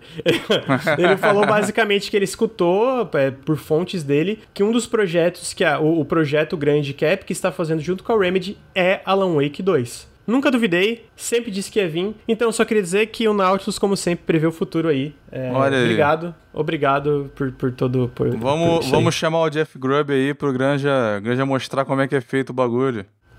Convidaria o Jeff Grubb pro café? Porra, total, mas não, o Jeff Grubb é, não dá. Falar, hello, my name is Lucas, I don't know talk English. Mas. Não, agora falando sério, é, eu, eu falei isso porque eu achei que fazia muito sentido, especialmente com a, sei lá, o próprio Control indica muita coisa, fala de muita coisa do Alan Wake dentro do Control. O segundo DLC de Control é sobre Alan Wake. E eu fico muito feliz. O meu jogo favorito da Remedy hoje é Control, mas Alan Wake tá ali no páreo e eu sempre que- sempre quis que tivesse uma continuação. Eu acho que uma continuação tem muito potencial, especialmente uma, uma, uma, uma continuação com a estrutura de exploração mais aberta de Control. E eu acho que faz muito sentido. É uma coisa que a Remedy sempre quis, né? Lá atrás, vocês talvez não lembrem, mas a Remedy deu um pitch de um Alan Wake 2 pra Microsoft. Mas a Microsoft, com o Xbox One, falou: não, a gente quer uma nova IP. E aí veio o Quantum Break, né? Eu fico muito feliz que isso tá acontecendo. É um rumor ainda, mas eu acho que é um rumor com muita possibilidade de ser verdade. E eu amo Alan Wake e eu espero que Alan Wake 2 seja realizado da, da forma que a Remedy sempre envisionou o que, que seria a continuação do projeto, né? Queria saber o que vocês dois acham disso, o, o Henrique e Eu Luiz. nunca joguei Alan Wake, devo admitir. Tem que jogar, hein, Henrique. Esse é um que tá na minha lista há tempo, é um backlog. Eu, infelizmente, não terminei o Alan Wake, mas eu vou, vou jogar ainda. Nossa, eu gosto muito de Alan Wake. Eu gente, lembro do então- quanto tu amava, o, o, o hype pré-lançamento do Granja era, era absurdo. De um, de um tipo que eu nunca mais vi, eu acho. Eu joguei, inclusive, eu lembro que eu joguei o Alan Wake de novo antes do lançamento de Control e, cara, en- envelheceu bem. É um jogo muito bom até hoje, sabe? Então eu, eu recomendo muito. Recomendo muito e fico feliz que existe uma possibilidade de uma continuação vindo aí, financiada pelo dinheiro de Fortnite. e da Tencent, né? E o dinheiro do LoL. Fortnite, LoL. Fortnite, Fortnite, LOL, espionagem, tudo afunilado em coisa boa, pô. Pois é, então tá aí. Outra notícia aqui, que é mais uma notícia dentro dos adiamentos. A gente é basicamente a Warner Bros. adiando basicamente a, a line-up dela inteira. A gente já teve a notícia que o Back 4 Blood foi adiado. Eles adiaram Gotham Knights pra 2022. Eles adiaram Hogwarts Legacy pra 2022. E agora eles adiaram também Lego Star Wars The Skywalker Saga, que é esse projeto mais ambicioso do Lego. Teve uma reimaginação de como o jogo funciona, etc. Foi adiado sem uma data confirmada. Tipo, ah, sem data definida. Então, mais um jogo aí da line-up. Mais um AAA, que esse jogo de fato é uma mega produção, sendo adiado em 2021 pra uma. É, apesar de Lego, esse aí é bem grande. É, É bem grande, é bem grande. Mais um jogo grande aí pra vir, que teoricamente viria em 2021, que está sendo adiado pra uma data. Não tem data, basicamente. A gente sabe que a pandemia. ah, Tem uma, uma matéria, inclusive, a gente citou, a Fanbyte tem uma matéria muito boa de como a pandemia afetou os desenvolvedores. E muito do que é, é dito nessa matéria, que foi escrita pelo Imar, Imarcan, ele co- comenta que, cara, os projetos mais atingidos pela pandemia foram as megaproduções, né? Porque muita burocracia, muita coisa que, que atrapalhou o desenvolvimento que antes talvez estava mais, mais rápido. difícil se reorganizar no home office, por exemplo, né? Para uma mega empresa que depende muito ali do, da sua infraestrutura do que para um estúdio indie, né? Que, porra, leva seu, você leva seu computador para casa e pronto, você já tá lá set, setado para trabalhar com seus colegas, né? Ainda tem a questão de segurança, né? O pessoal deve estar tá com um medo enorme vendo o que aconteceu com a Capcom, o que aconteceu com a CD Projekt, então... Uhum. Com a Capcom. Dos leaks. Ah, dos leaks, tá certo. Ah, não, inclusive eles citam isso de segurança como um dos fatores para ter muita burocracia, para sabe, tipo, muitos procedimentos, basicamente. E, eu, na moral, esse jogo parece bem legal. Eu queria, tá, eu tô, tô bem interessado. Não, vai ser, vai ser bem maneiro. Eu, eu, eu não sei se os episódios novos já tinham tido jogos, mas o, o, os antigos são bem divertidos. Ah, era uma pena porque eu lembro que só um chegou a ter co-op online. Eu acho que esse vai ter, né, em geral. Não, não, não vou conseguir te confirmar agora. Esse tem uma, uma jogabilidade também mais elaborada, tá, tá muito mais ambicioso e realmente devia estar tá problemático, porque esses jogos de Lego não, não costumavam, né, ter adiamento, esse tipo de coisa. É, eu acho que foi tipo uma, uma mistura de coisas. Primeiro eles resolveram criar o Lego mais ambicioso e retrabalhar muitas das mecânicas, né? E aí junto com a pandemia, aí juntou tipo esse jogo mais ambicioso junto com uma, um processo mais trabalhoso para tu conseguir de fato fazer os jogos e aí deu o que deu, né? Podia ter cortado a parte do episódio 7, 8 e 9, que é uma merda mesmo.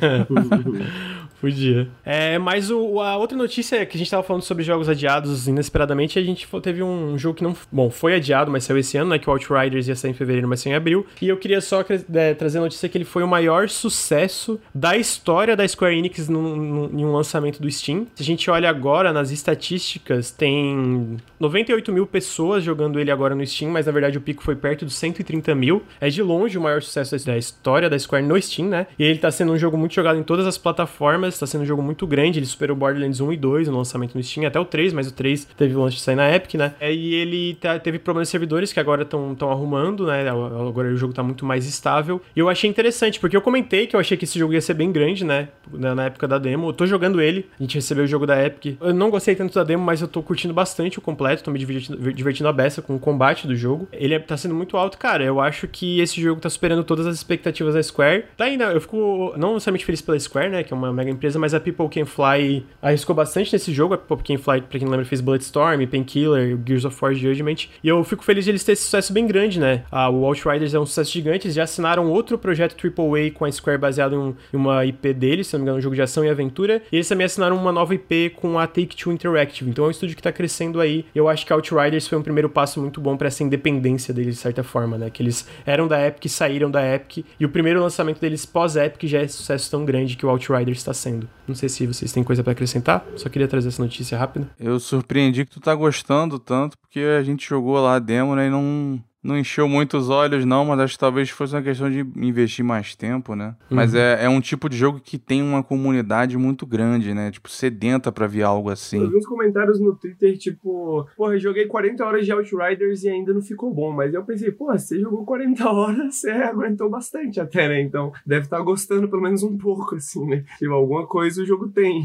É, eu acho que ele é gostoso de jogar. Ele é, um, ele é um jogo de terceira pessoa que não é muito sobre o cover, é sobre estar tá se movimentando, usando skill e pá, pá, pá, pá. Então eu tô, tô me divertindo testando as builds e tal. Ele, é, ele é gostoso de jogar, sabe? Ele é um jogo de terceira pessoa gostoso de jogar, de tirinho, assim. E eu sinto que muitos jogos são de tirinho, mas não são necessariamente muito gostosos de jogar, sabe? E esse acertou no, no, no gameplay, nas mecânicas, etc. Ele é crossplay entre todas as plataformas, inclusive tá no Game Pass de consoles do Xbox, né? Então tem isso também. Outra coisa que eu acho que é um diferencial para mim, crossplay em todas as plataformas. Se alguém tá jogando no PlayStation, que pode isso jogar. Isso foi algo, algo também considerável, né, cara? Ele chegar no Game Pass assim. É um bagulho grande. Mas ele foi o primeiro lançamento AAA grande de third party no Game Pass esse ano. Mas já temos outro para abril e esse é surreal. É, para quem não sabe, MLB The Show era uma, uma série de beisebol é, desenvolvido pela Sony San Diego. Então ele é um jogo da PlayStation Studios, né? Cara, o começo do trailer é um negócio surreal. Eu vi umas duas vezes isso assim, cara. Entra a intro do Xbox e direto PlayStation Studios. Que mundo em que estamos. O que acontece é que, assim, esse jogo ele é desenvolvido pela Sony San Diego, da PlayStation Studios, e ele foi anunciado esse ano como multiplataforma para sair para Xbox também, provavelmente porque a MLB pressionou a Sony, porque a MLB, né, uma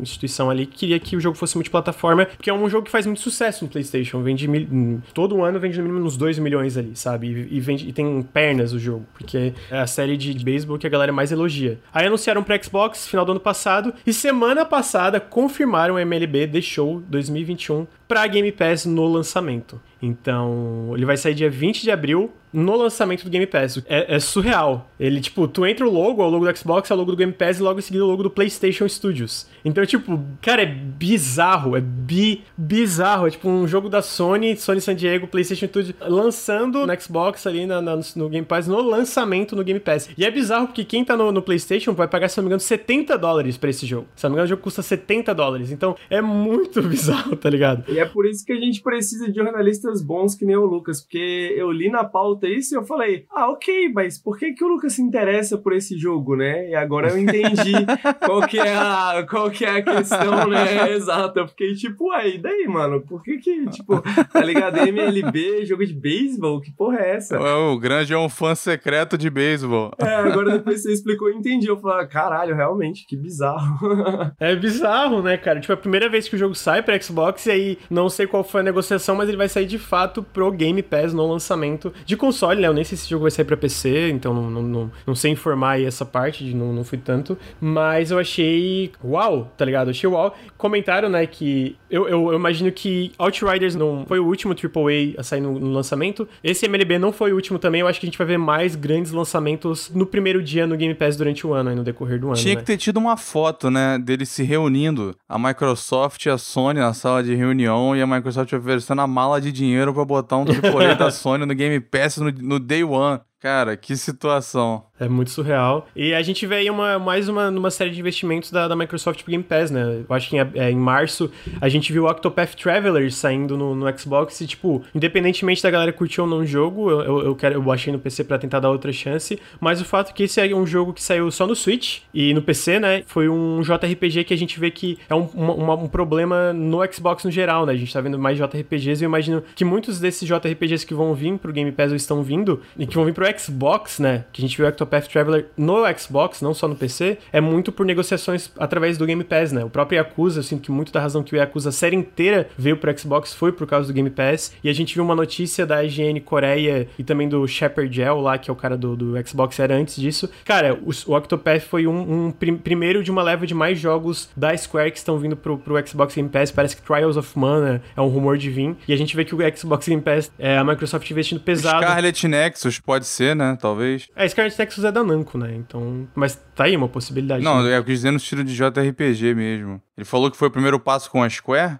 Foi com a Square, eles citou ah, a Square. Tá. Né? Tem, mais, tem mais uns 5 jogos para sair da Square no Game Pass, né? Tá aí, Trials of Mana eu, comprei, eu jogaria no Game Pass. Não, não vou comprar, que tá muito caro, mas eu, eu jogaria no Game Pass. Então eu, eu fico feliz que a Microsoft tá investindo mais no Game Pass aí, porque a gente viu na geração passada uma Microsoft muito por trás em questão de investimentos, não só de exclusivos, que a gente viu que é uma coisa que ela tá corrigindo nessa geração, como também na parte de relação com third parties, né? A gente tá vendo que ela tá, pô, um exemplo é o Outriders, mas tem várias outras empresas e jogos vindo aí no Game Pass ou no Xbox agora. Então eu fico feliz que isso está acontecendo, porque no fim isso é competição. E competição entre as, essas mega corporações não sempre, mas às vezes traz benefícios pra gente, consumidor, né? O Henrique vibra com esses sucessos do livre mercado.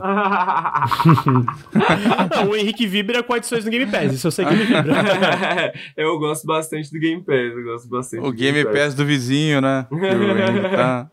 Não, mas o também esse, esse Ed aí, como é que é? Eu esqueço a outra parte do nome dele, é Shep Shaw, né? É, não lembro também, mas é, esse é Ele insider, também né? falou que vai ter um FPS third party que vai chegar no, no Game Pass esse ano, né? A gente tava especulando sobre isso torcendo pra ser Back 4 Blood. Tomara, tomara. Caralho, mano, Back 4 Blood no Game Pass ia ser Torçam bom demais, também, mano. chat, porque aí vai ter umas lives maneiras. Mas tem que vir no de PC também. Tem que vir no de PC é, também. tem que vir né? no de PC. Acho que é isso da, da, do lance do MLB. Eu acho que para encerrar, que é basicamente a Sony confirmou há algum tempo atrás que eles vão fechar as lojas digitais do PS3, do Vita e do PSP. É, então, do em julho não vai ser mais como, não vai ser mais possível comprar jogos no PS3 na, nas lojas online do PS3 ou do PSP. E a partir de 27 de agosto não vai ser possível comprar das lojas digitais do Vita. O VGC que é um site muito bom, eu recomendo, que é o Video Games Chronicle. É, ele fez uma análise que mais ou menos 2 mil jogos que são apenas digitais vão desaparecer quando a loja do PlayStation fechar. Alguns desses jogos vão estar disponíveis em outras plataformas, alguns simplesmente vão desaparecer para sempre. Eu acho que uns 150 ou 180 não tem mais em lugar nenhum, né? Não tinha algo assim? Exatamente, é isso. Alguns jogos que vão se perder para sempre, ó. 138 jogos que eram exclusivos PS3, Vita ou PSP vão essencialmente se perder para sempre quando essas lojas fecharem. Alguns exemplos: Infamous, Festival of Blood, Echo Chrome 2, Luminate Supernova, The Last Guy, Rain, Trash Panic, Pen, Pixel Junk Racers, Tokyo Jungle, esse jogo falava muito bem, é, TXK e Motorstorm RC. É, e eu tenho um, um, tweet do Jason Schreier que eu acho que é, é, muito, muito contundente, muito, muito relevante, que ele fala assim, cara, se é muito caro manter essas lojas digitais, o que a gente sabe que não é,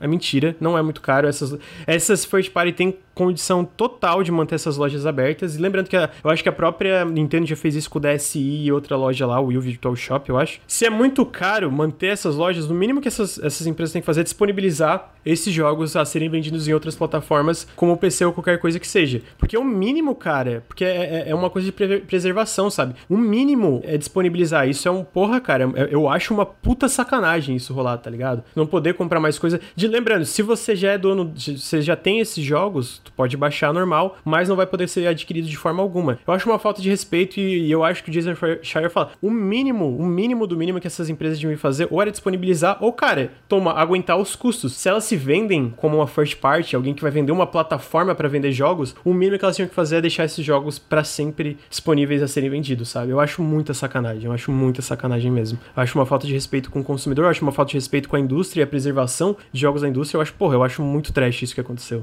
Toca internacional enquanto o Lucas fala. eu concordo, eu acho que é isso que é isso que você disse, é uma puta falta de respeito com os desenvolvedores. Mais um problema de preservação da indústria, né? É esse tipo de coisa que a gente tem que olhar quando a gente tá pensando e falando de emuladores, tipo de coisa assim. É, é, é, é esse tipo de exemplo que a gente tem que lembrar. Por que, que emulação é tão importante? Por que, que isso é tão necessário? É, eu queria fazer um apelo por favor, emulem e pirateiem essa porra toda. Ah, procurem, olha só, o RPCS3, o emulador de PS3, está fazendo um progresso fantástico. Jogos que a galera não esperava que fosse rodar agora estão melhorando muito a performance. Tipo, Metal Gear 4, cara, já tá mantendo uma performance melhor do que no PS3. Não tá rodando a 60, mas tem vídeo aí dele a 4K segurando 30, tem quedas e tal, mas assim, ele tá avançando muito. Tem vários jogos, tem, pô, Demon Souls com mod de 60 FPS a 4K, cara, coisas fantásticas assim. Pro PSP tem o PSPP, que se eu não me engano é o, é o nome do, do emulador. E, infelizmente o Vita é o que não tem um emulador que eu saiba que seja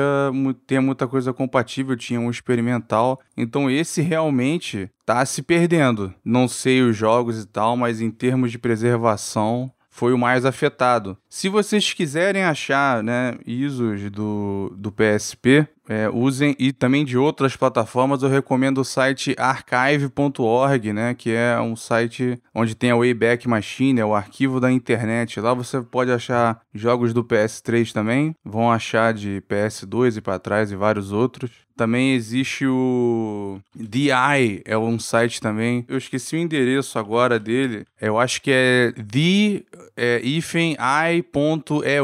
Ele é um arquivo também cheio de, de jogos. Vai ajudar vocês a jogar. Esses jogos estão sendo eliminados das lojas digitais. E aí, por isso que é tão importante a emulação, né, e o, e o apoio, e por isso que eu dou crédito ao que a Microsoft está fazendo, né? Você pegar jogos lá de 2002 que você pode puxar hoje na nova plataforma deles, jogar com melhorias. Ou eles estão inclusive acrescentando, eu não vou, não, não vou me aprofundar, mas agora eles liberaram para nuvem também, então tem jogos que no iCloud do, do celular e eventualmente PC, vai poder jogar Viva Pinhata no celular com suporte a, a touch, né, com um esquema de controle no touchpad, eu acho muito foda. Eu, eu fico triste porque assim, ó, a Nintendo e a Sony, eles têm uma, um, um acervo de jogos antigos muito muito mais valiosos, não, não vou usar valioso a palavra, mas muito mais rico e denso e variado do que a Microsoft tem, porque eles são lá desde o PS1, a Nintendo tá lá desde o Nintendinho. E cara, eles cagam, tá ligado? Imagina se eles tivessem o mesmo cuidado quanto valor essas plataformas que ele, o PS5 rodando até o PS1 todos os jogos. Cara, imagina que incrível que ia ser, cara. Tá ligado? Ter essa facilidade de rodar todos os jogos no PS5, como tu tem, sabe? Tu pega um Series S, um Series X, cara, tu tem facilidade de rodar qualquer jogo que seja, quase, tá ligado? Então, porra, é muito triste isso de não, não ter o mesmo cuidado que a Microsoft tá tendo. Eu acho muito triste. E o pior cara. é que vem gamer passando pano, ele fala: Ah, não dá, gente, é porque o PS3 é burro, usa, no cu." usa o céu. O céu é uma tecnologia alienígena, não dá. Ah, é, porra, toma dentro.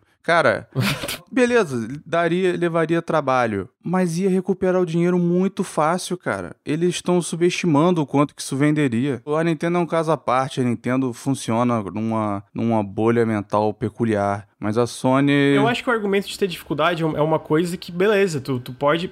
Não, não é fácil, com certeza não é fácil. Eu lembro que tem uma entrevista que foi basicamente um cara lá da, da parte de, de hardware da Microsoft chegou pro Phil Spencer. Cara, eu quero pegar 15 dos melhores engenheiros que a gente tem e ficar um ano vendo a viabilidade de retrocompatibilidade. Aí ele deu, liberou, um ano depois eles voltaram. A gente consegue, a gente precisa de mais recursos, de uma equipe maior, mas dá pra gente fazer uma retrocompatibilidade total no, no One para as outras plataformas. E aí foi aí que começou a retrocompatibilidade do, do Xbox, né? O Phil Spencer prometeu também emulação da- no PC. Tomara. Se eu né? encontrar ele né? na rua, eu vou cobrar.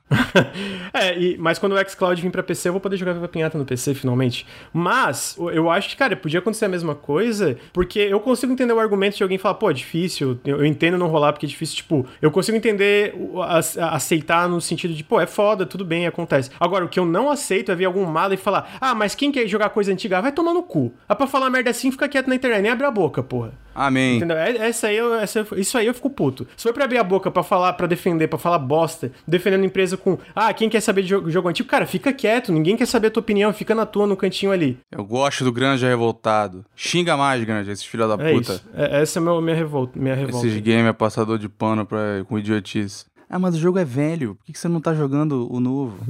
Não, é porque, porra, eu jogo o que eu quiser, mano. Acha, acha ruim ficar defendendo plano, fica. Ah, enfim, ah, compra o PS3 e joga nele. É, é como foi feito pra ser jogado.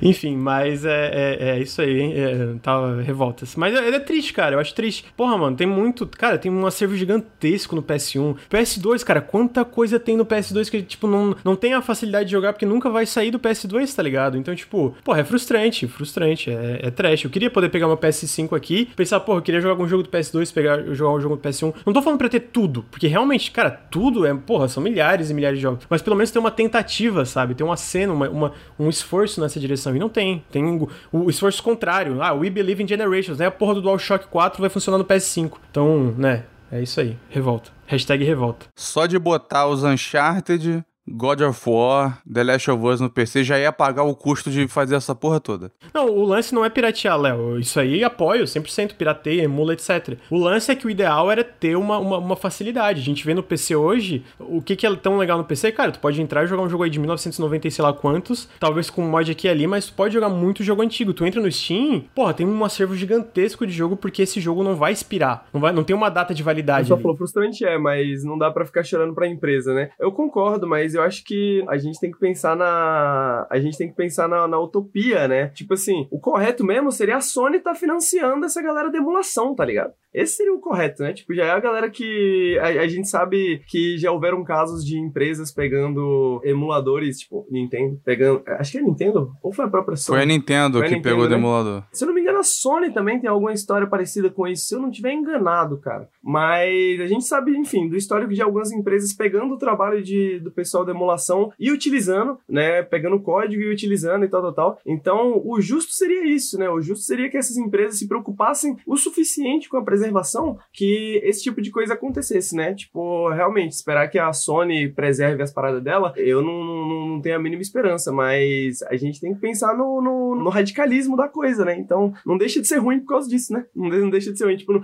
não dá pra falar assim, pô, as empresas são assim, é foda mesmo, vamos piratear, tá ligado? A gente pirateia por uma razão bem específica, né? Mas se a gente não precisasse piratear, por exemplo, porque o capitalismo não existe, por exemplo, seria perfeito, né? Seria o melhor. É, mas, mas nisso, eu consigo entender, eu, eu concordo realmente, cara, não dá pra depender dessas empresas e tal, mas, cara, é triste, tipo, é só, eu sinto que, mano, é desvalorizar o próprio trabalho de desenvolvedores internos ou, ou parceiros third party e, tipo, porra, mano, quanto jogo não se perde nisso, cara, quanto jogo foda, quanto jogo, enfim, é, é só É, a, a mentalidade deles é de que se você ficar gastando tempo jogando o jogo velho deles, você não vai comprar o de 70 dólares que tá saindo agora. É o raciocínio idiota deles. E ainda tem esse argumento cretino, né? Ah, mas tem o PS Now. Porra.